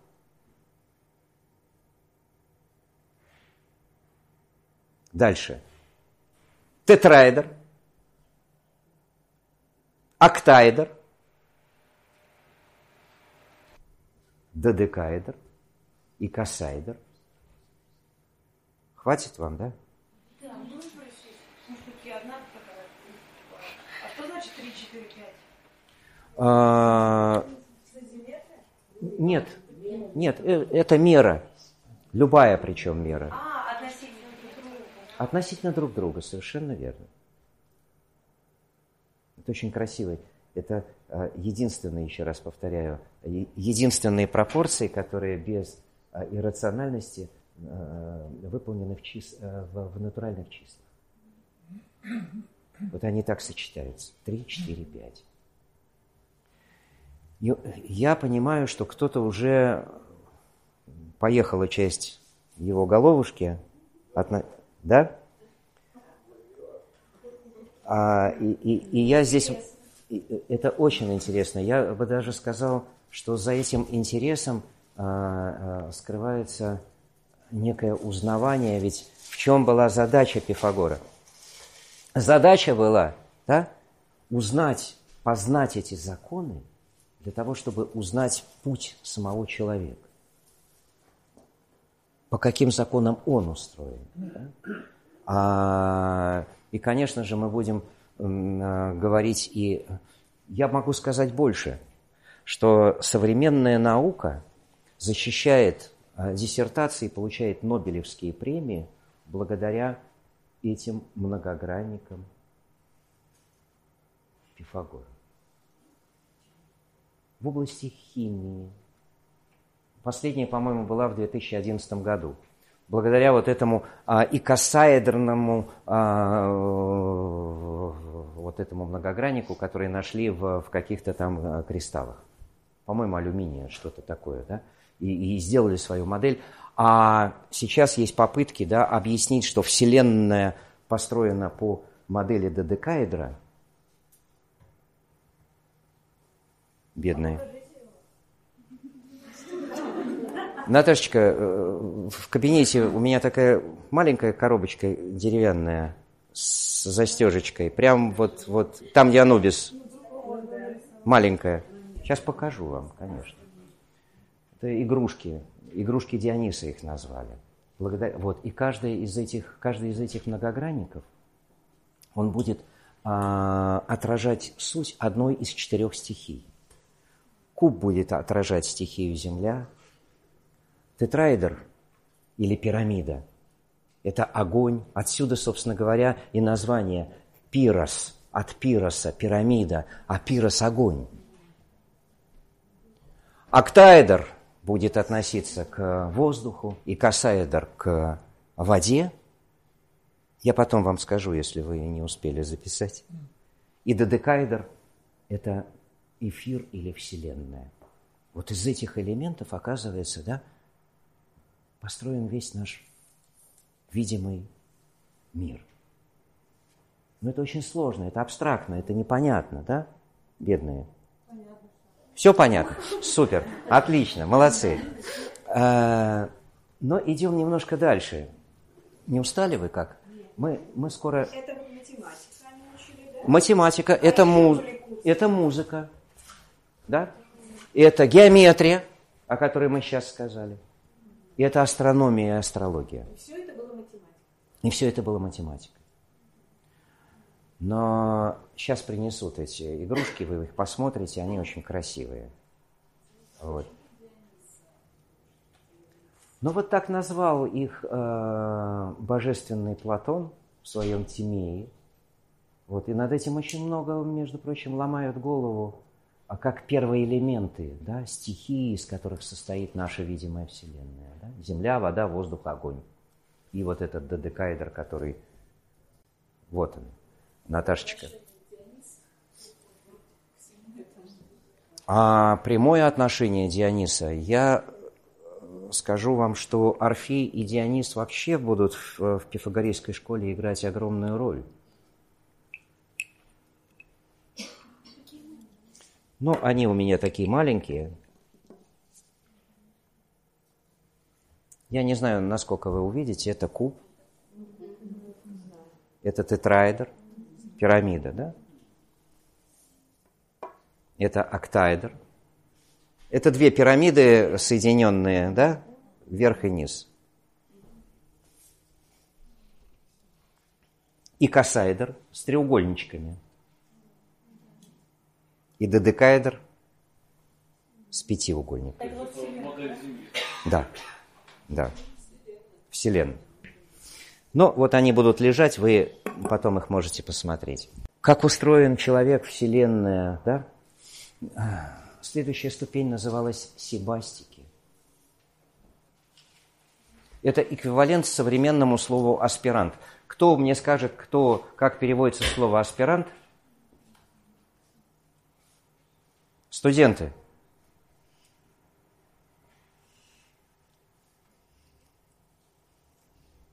От какого хотя бы слова? Аспера. Аспера ad astra. а? Что? А, стремящийся. Аспирант – это стремящийся. Сибастик означает то же самое. Человек стремящийся. А вы думали, аспирант – это кто? Стремящийся, так и думали. Понимали, но сказать не могли. Сибастик – стремящийся. Здесь мы будем говорить уже о дисциплинах, которые будут входить в курс немножко других. Относительно жизни и смерти, да, темы такие. Но давайте, э, э, это темы, которые уже э, Пифагор не просто учил, а он был уверен и знал о том, что жизнь на Земле не заканчивается, и не только это он почерпнул у египтян. Да? Это теория перевоплощения, которая как дважды два. Для Пифагора, но не для нас. Или то, что сегодня современная наука называет метапсихоз. Да? Метампсихоз. Или теория перевоплощения. Да? Когда заканчивается по каким-то причинам, которые на самом деле есть, жизненный путь человека, это не означает, что он навсегда умер.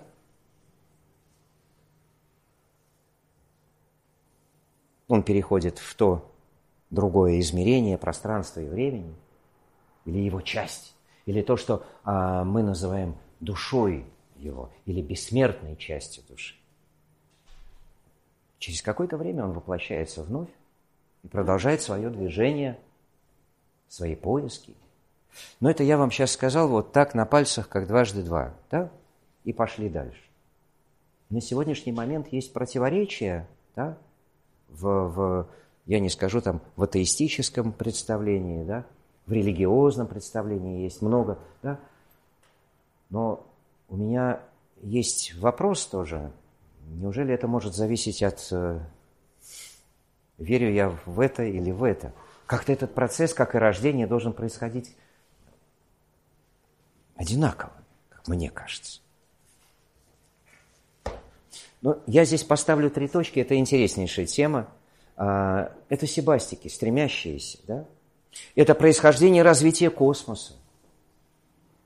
Или то, что мы будем называть а, космогенез и антропогенез, да, рождение и происхождение космоса. Это все в этих науках, а, в, этом интервале, который мы будем называть Себастика. Потрясающая вещь. Что дальше? Опять зависит от восприимчивости, да, от уровня, от подготовки. Здесь да. Следующая ступень, ну, еще две осталось, всего пять. Вы так смотрите напряженно. Да? Я думаю. Это видно.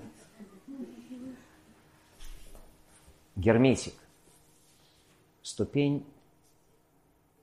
Все знают слово герметик. Нет, не склеивать. Не пропускать. Да? Знания, которые не подлежат выносу вовне. Конечно.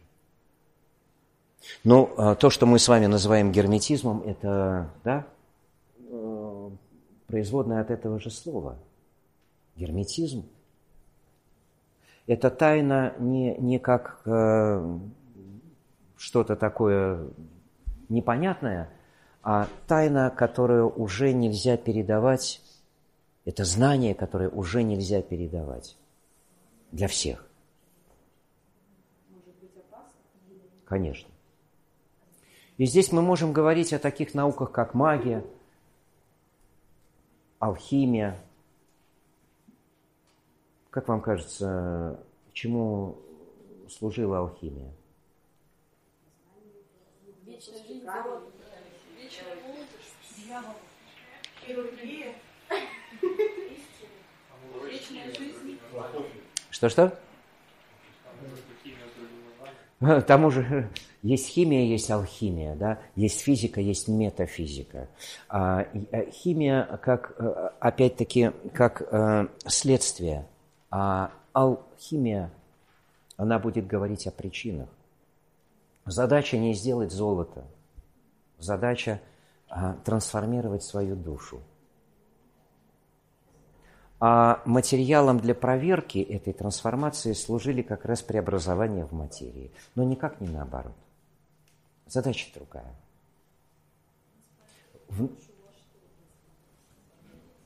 Но смотрите, да, эта трансформация, э, Сократ бы назвал это маевтика или преображение души.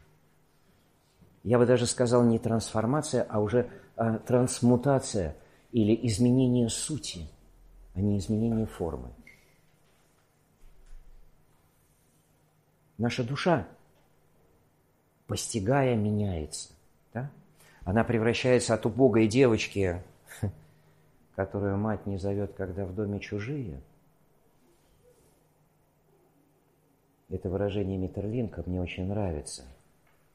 Это вот, да, как мы иногда стесняемся выражения своей души. У Митерлинка есть потрясающее вот это сравнение, да? Вот эта душа, которая рвется, но хозяин ее иногда стыдится.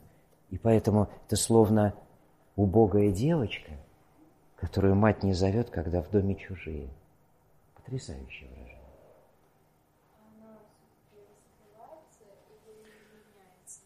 Она и то, и другое, раскрываясь, она меняется. В этом как раз и был, э, была... Можно так сказать.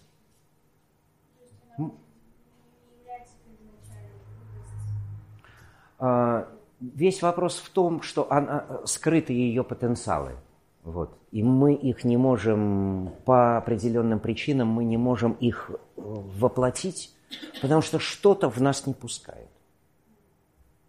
Или кто-то, который поставил запрет даже думать об этом. Внутри нас, не кто-то извне.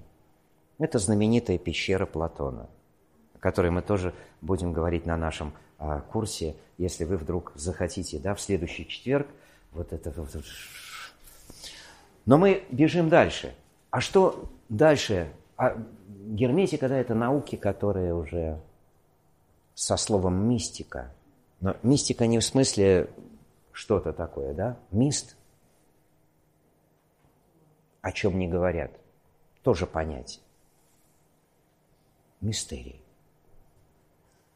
Последняя ступень называлась политик. Политик Как-то странно, да? Но от какого слова еще разочек? От полиса, совершенно верно. Это люди, которые готовились выйти из пифагорейской школы и служить на местах в полисах. Кем? Врачами, архитекторами, экономистами, всеми специальностями, которые производила, можно если так сказать, пифагорейская школа. Но это были не просто врачи, это были врачи, которые понимали, что и как, что надо лечить. Лечить надо душу. Как наверху, так и внизу. Больное тело, лечи душу. Там проблемы. Устрани проблемы, и внизу будет все хорошо. Об этом Джордано Бруно написал «Изгнание торжествующего зверя». Вот его надо выгнать да, из этого верхнего а, полиса, верхнего города.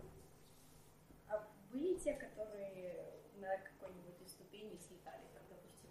Ну, конечно. А как вы думаете? Конечно. Как-то их изгоняли как-то, изгоняли, убивали, много знаете. Ну, ну, нет, э, со скалы в шме- смятку. Вы как, как очень образно, у вас очень хорошее воображение.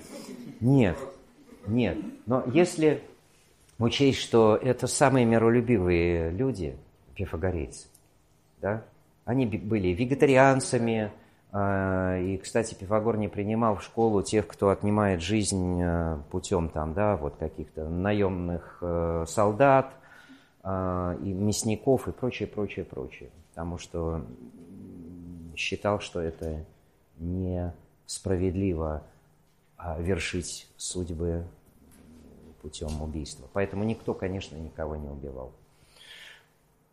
А реально выходили вот такие вот специалисты из пифагорейской школы, вот там архитекторы, врачи и так далее. Да. То есть они реально работали. Конечно, да? конечно. И они на самом деле стали известными во всей Элладе.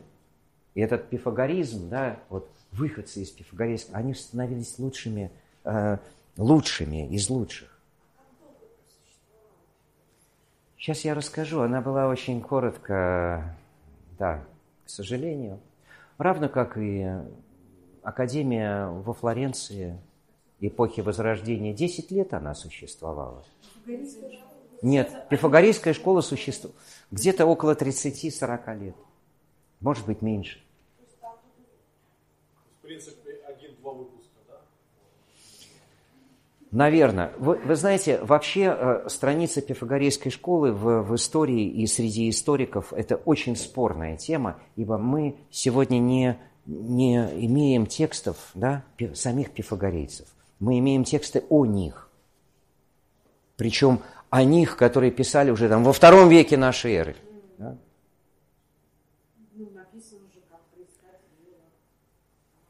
Но вы можете себе представить, что же произойдет с э, учениями, которые да, там через, через много веков кто-то что-то вспомнит и так далее. Поэтому очень много споров. И поэтому то, что я вам рассказываю, так красочно, с деталями, может быть, это и неправда. Но мне, но мне кажется, красиво неправда. А я, э, может быть, может быть, я не, не буду утверждать, вы знаете, вот так вот было и здесь. А, но мне так рассказали. То, кого я считаю моими учителями, да, я в самом начале сказал, а им рассказали их учителя и так далее. И они, конечно же, читали те книжки, которые написаны, но, возможно, что-то и еще. А видеть мир а не таким, какой он есть, а таким, какой он должен быть, да, это как раз и, и есть э, настоящая, э, настоящая жизнь. Я бы так, да. Да. Но все биографы, по крайней мере, да, да, они все говорят. Ну как документально? Фотографии никто не делал. Пифагора около пирамид.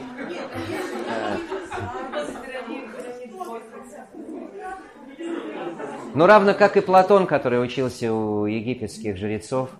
э, Ну да, ну, наверное, эти выводы сделали по их работам каким-то уже. Это реально Вот читаешь Платона, да? Э, слава Богу, Платона мы можем читать. Практически все, что он написал, дошло до нас. Практически все. И ты видишь, да, и влияние пифагорейцев, а он учился у, пифа, у пифагорейцев, не у самого Пифагора, их отделяет, понятно, там несколько десятков лет. Но давайте, я хотел как-то, как нам надо двигаться к, к финалу, чтобы не получилось... Как, как... Переход со ступени на ступень. Первого сказали 5 лет четко. А дальше они сдавали экзамены. Ну, конечно, конечно. Конечно, они сдавали экзамены.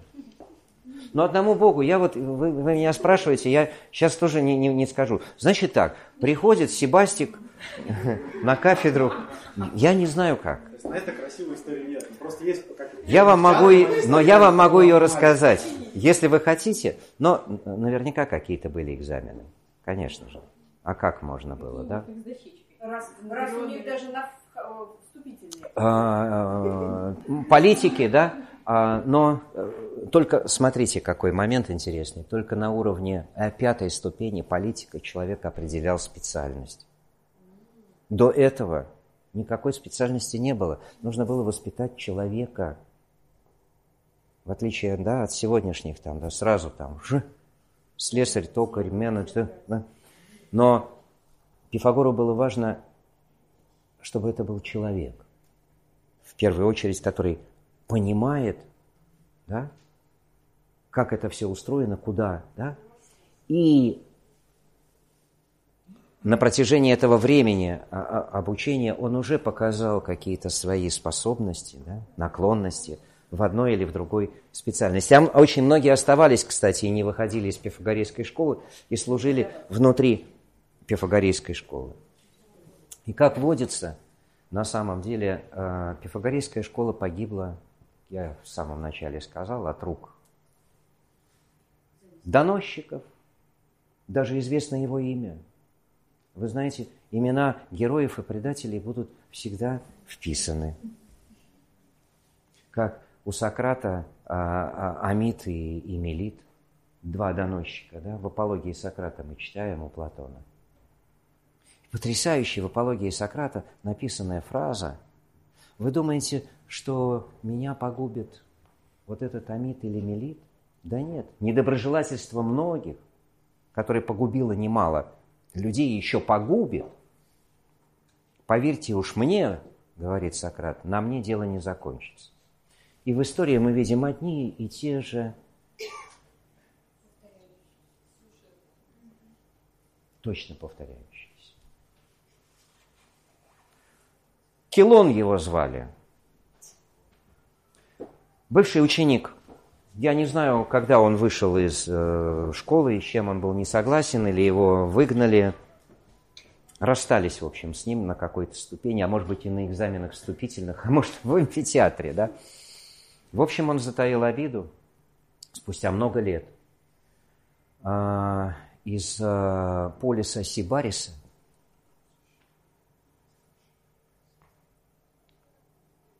благодаря войнам, которые там происходили, на этот, э, в город Кратон прибывают огромное количество беженцев. И Келон, будучи вхож в Сенат Кратона, подговаривает эту толпу, и они сметают Пифагорейскую школу, ее сжигают. Хотя есть другие версии, что Пифагор бежал. Но многие говорят о том, что он погиб вместе со своими учениками.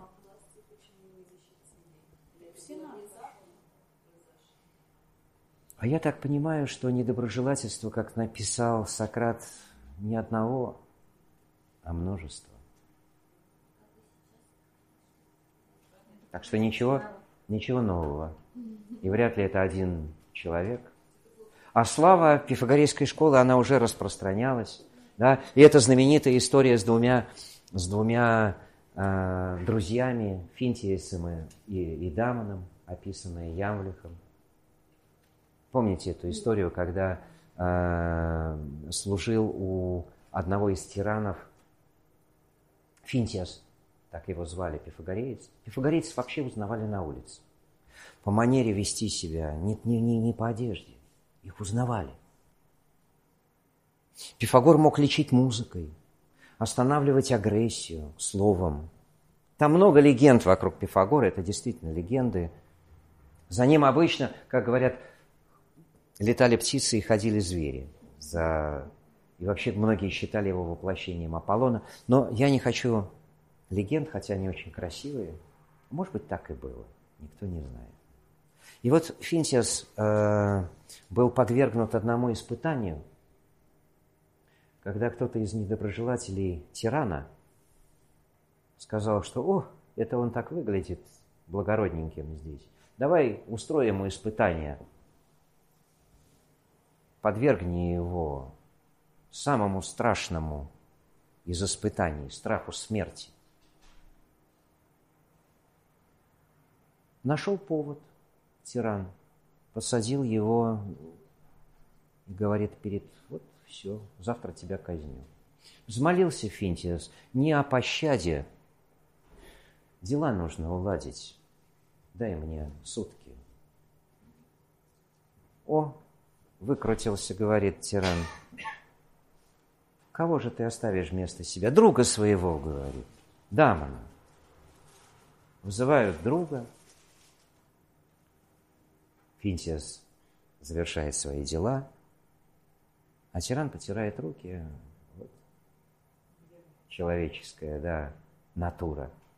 Но к вечеру приходит Дамон и застает наш тиран картину, что два друга между собой дерутся, кому идти на смерть.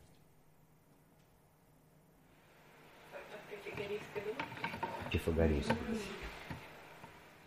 А Тиран отпустил обоих и попросил их стать учеником Пифагорейской школы, но они сказали нет.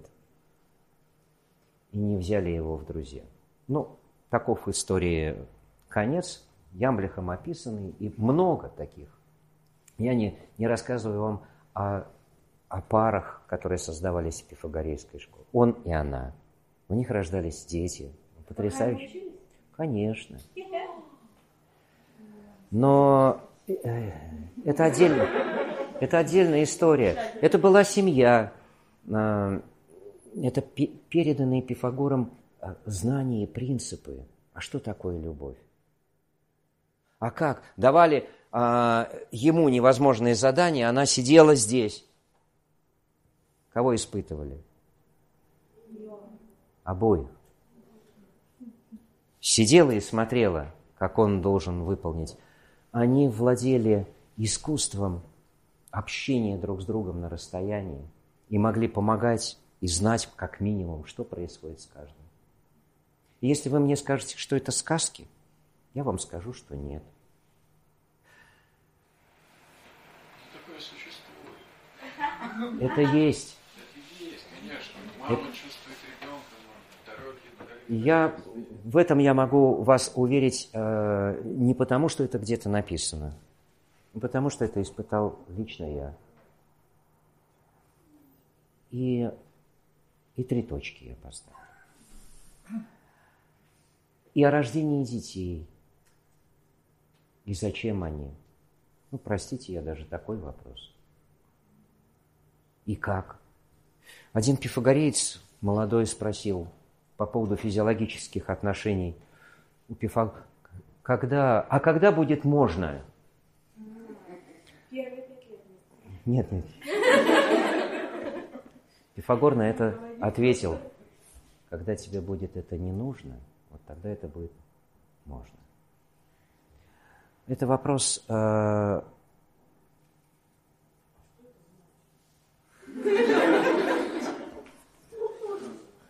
А это, это значит, что заложенные в нас инстинкты, в том числе инстинкт размножения, да, продолжения рода, он инстинкт, и не более. Но этому инстинкту можно дать смысл, его можно направить, его можно, им можно управлять.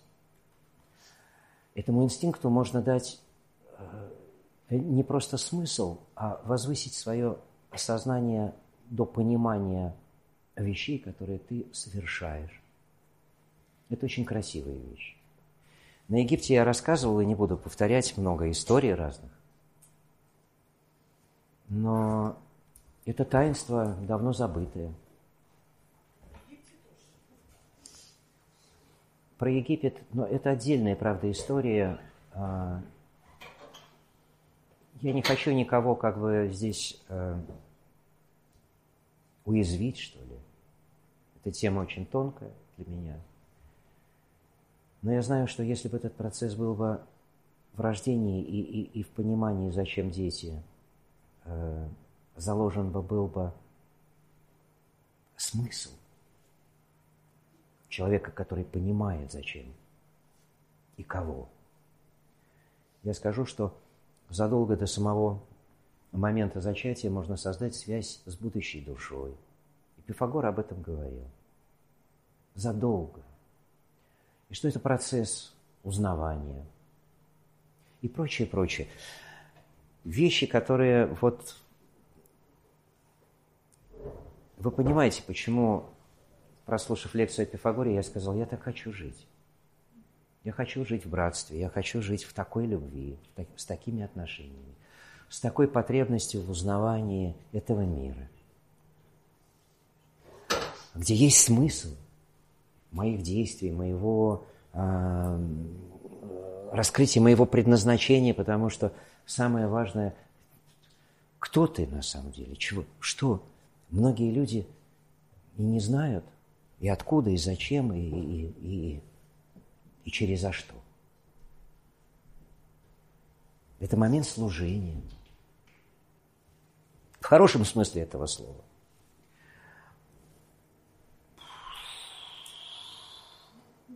Все. Я скажу про четверг. Я... Что-что? Про нашу школу? А что про нее рассказывать? Приходите.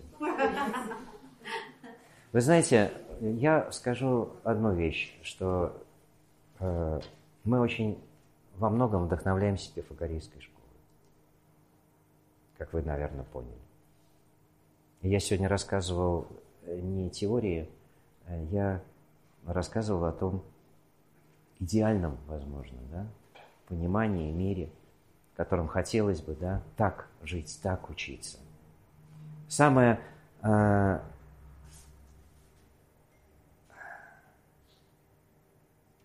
главное, что может произойти в нашей жизни, и самое счастливое, это иметь своего учителя.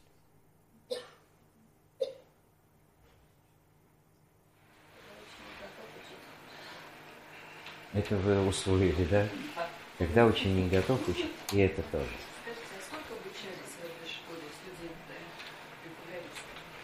А по-разному. Но минимум, я думаю, что около 15 лет.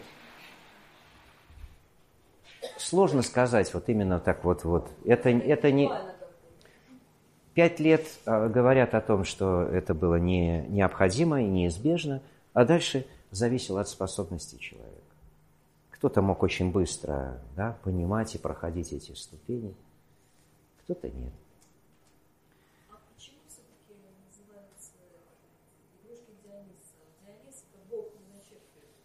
это не бог виночерпия. Ну вы представьте себе такой бог, который черпает вино, да, и больше ничего не делает. Ну, вы знаете, написано... Написанного очень много. Я э, э, сказал о том, что Пифагор был очень вдохновлен особенно двумя, да, э, Орфеем и, и Дионисом. Орфей, от Орфея он взял гармонию и красоту, эти принципы. А от Диониса он взял чистоту и то, что впоследствии назовется энтузиазм. Ну, вы удивитесь, почему я произнес это слово, но это слово имеет очень красивый корень. Энтеос, или с Богом. С Богом? Да. Энтеос. а не просто какой-то энтузиаст, который там... Это греческое слово. Энтеос, то есть тот, кто в связи с Богом. И вот эту связь нужно было обеспечить. Связь с, как минимум с тем божеством, которое находится внутри тебя самого.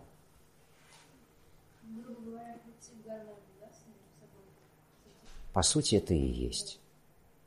По сути, это и есть дойти до э, сути самого себя, внутри самого себя, используя инструменты, э, руки, ноги, глаза, уши, да? Но чтобы дойти только до понимания самого себя, ибо познай самого себя, и ты познаешь Вселенную и богов. Теперь вы понимаете мудрость этой фразы. Словосочетание на чистом энтузиазме совсем другое. На чистом энтузиазме совершенно верно. Но мы произносим слова, в которые сейчас не вкладываем этот э, смысл. Одна из задач нашей школы – это тоже очищать такие понятия. Такие понятия, как аристократия. Арис, тос. Не от ариев. Аристос лучший. Кратия править. Все. Ничего личного. Правление лучших. Лучших. Аристократам нужно быть внутри. Вот кто есть лучший внутри тебя, дай ему возможность управлять тобой. Поэтому, да-да-да, это э, так и есть. Закончу я фразой э, моего любимого тоже Марка Аврелия, который очень любил Пифагора, да и Джордано Бруно его любил, и Марсилио Фичино, все, все в эпохе Возрождения, и Платон, и Ипатия, и а, Прокол, и Порфирий, и Ямблих, и неопифагоризм. Очень интересно, что не, заканчивается да, э, та идея, которую заложил э, Пифагор в своей школе. И, а кто знает, может, когда-нибудь да, она возникнет вновь.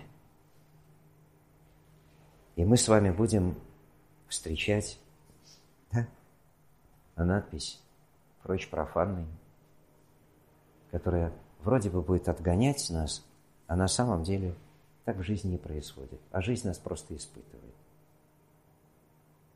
В очень многих вещах. Тебе действительно, действительно нужно.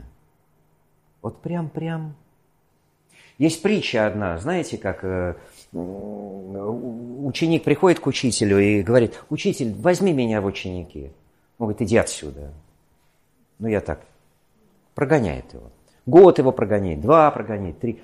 На четвертый год приходит этот к учителю и говорит, учитель, я хочу. Берет его за шкирку и ведет его к воде. Засовывает его головой в воду и держит его там. Пока тот чуть не захлебнулся, вытаскивает его и говорит, ты что там хотел? Воздуха. Только воздуха? Да, учитель, только воздуха. Отпускает его и говорит, вот когда ты также захочешь мудрости, я возьму тебя ученики. Я не знаю, зачем я вам это рассказал. А-. Это, наверное, реклама нашей школы. Да? Я приглашаю всех в четверг, 22-го. Мы... Да, мы... Да нет, да нет. Но Со своими бедрами, да, сам. со своими ведрами сами, да. А, те, кому интересно, мы начнем с э, человека и Вселенной, с э, такой темы. Повторяя, по сути, элементы а, пифагорейских ступеней. Нет, у нас нет э, герметизма, к сожалению.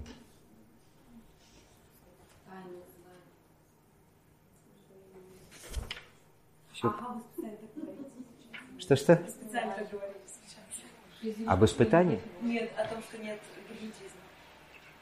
А, у нас? Да.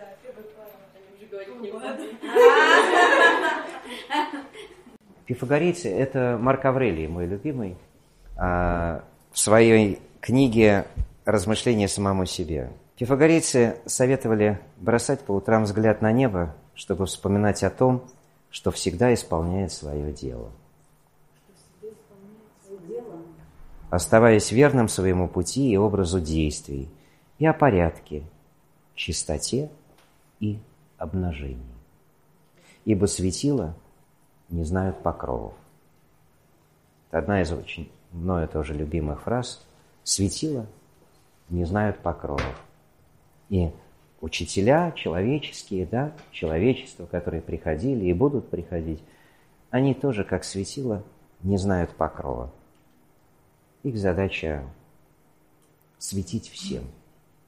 А кто как к ним будет относиться, это уже вопрос не к ним.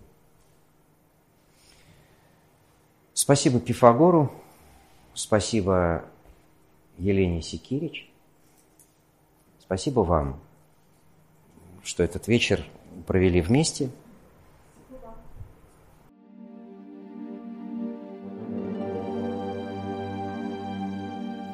Чтобы не пропустить новые материалы на нашем канале, не забудьте, пожалуйста, подписаться на него. Приглашаем вас также в гости на лекции, практикумы, мастер-классы и курсы творческого развития, расписание которых можно найти на сайте философской школы «Новый Акрополь» acropolis.org.ru. До встречи!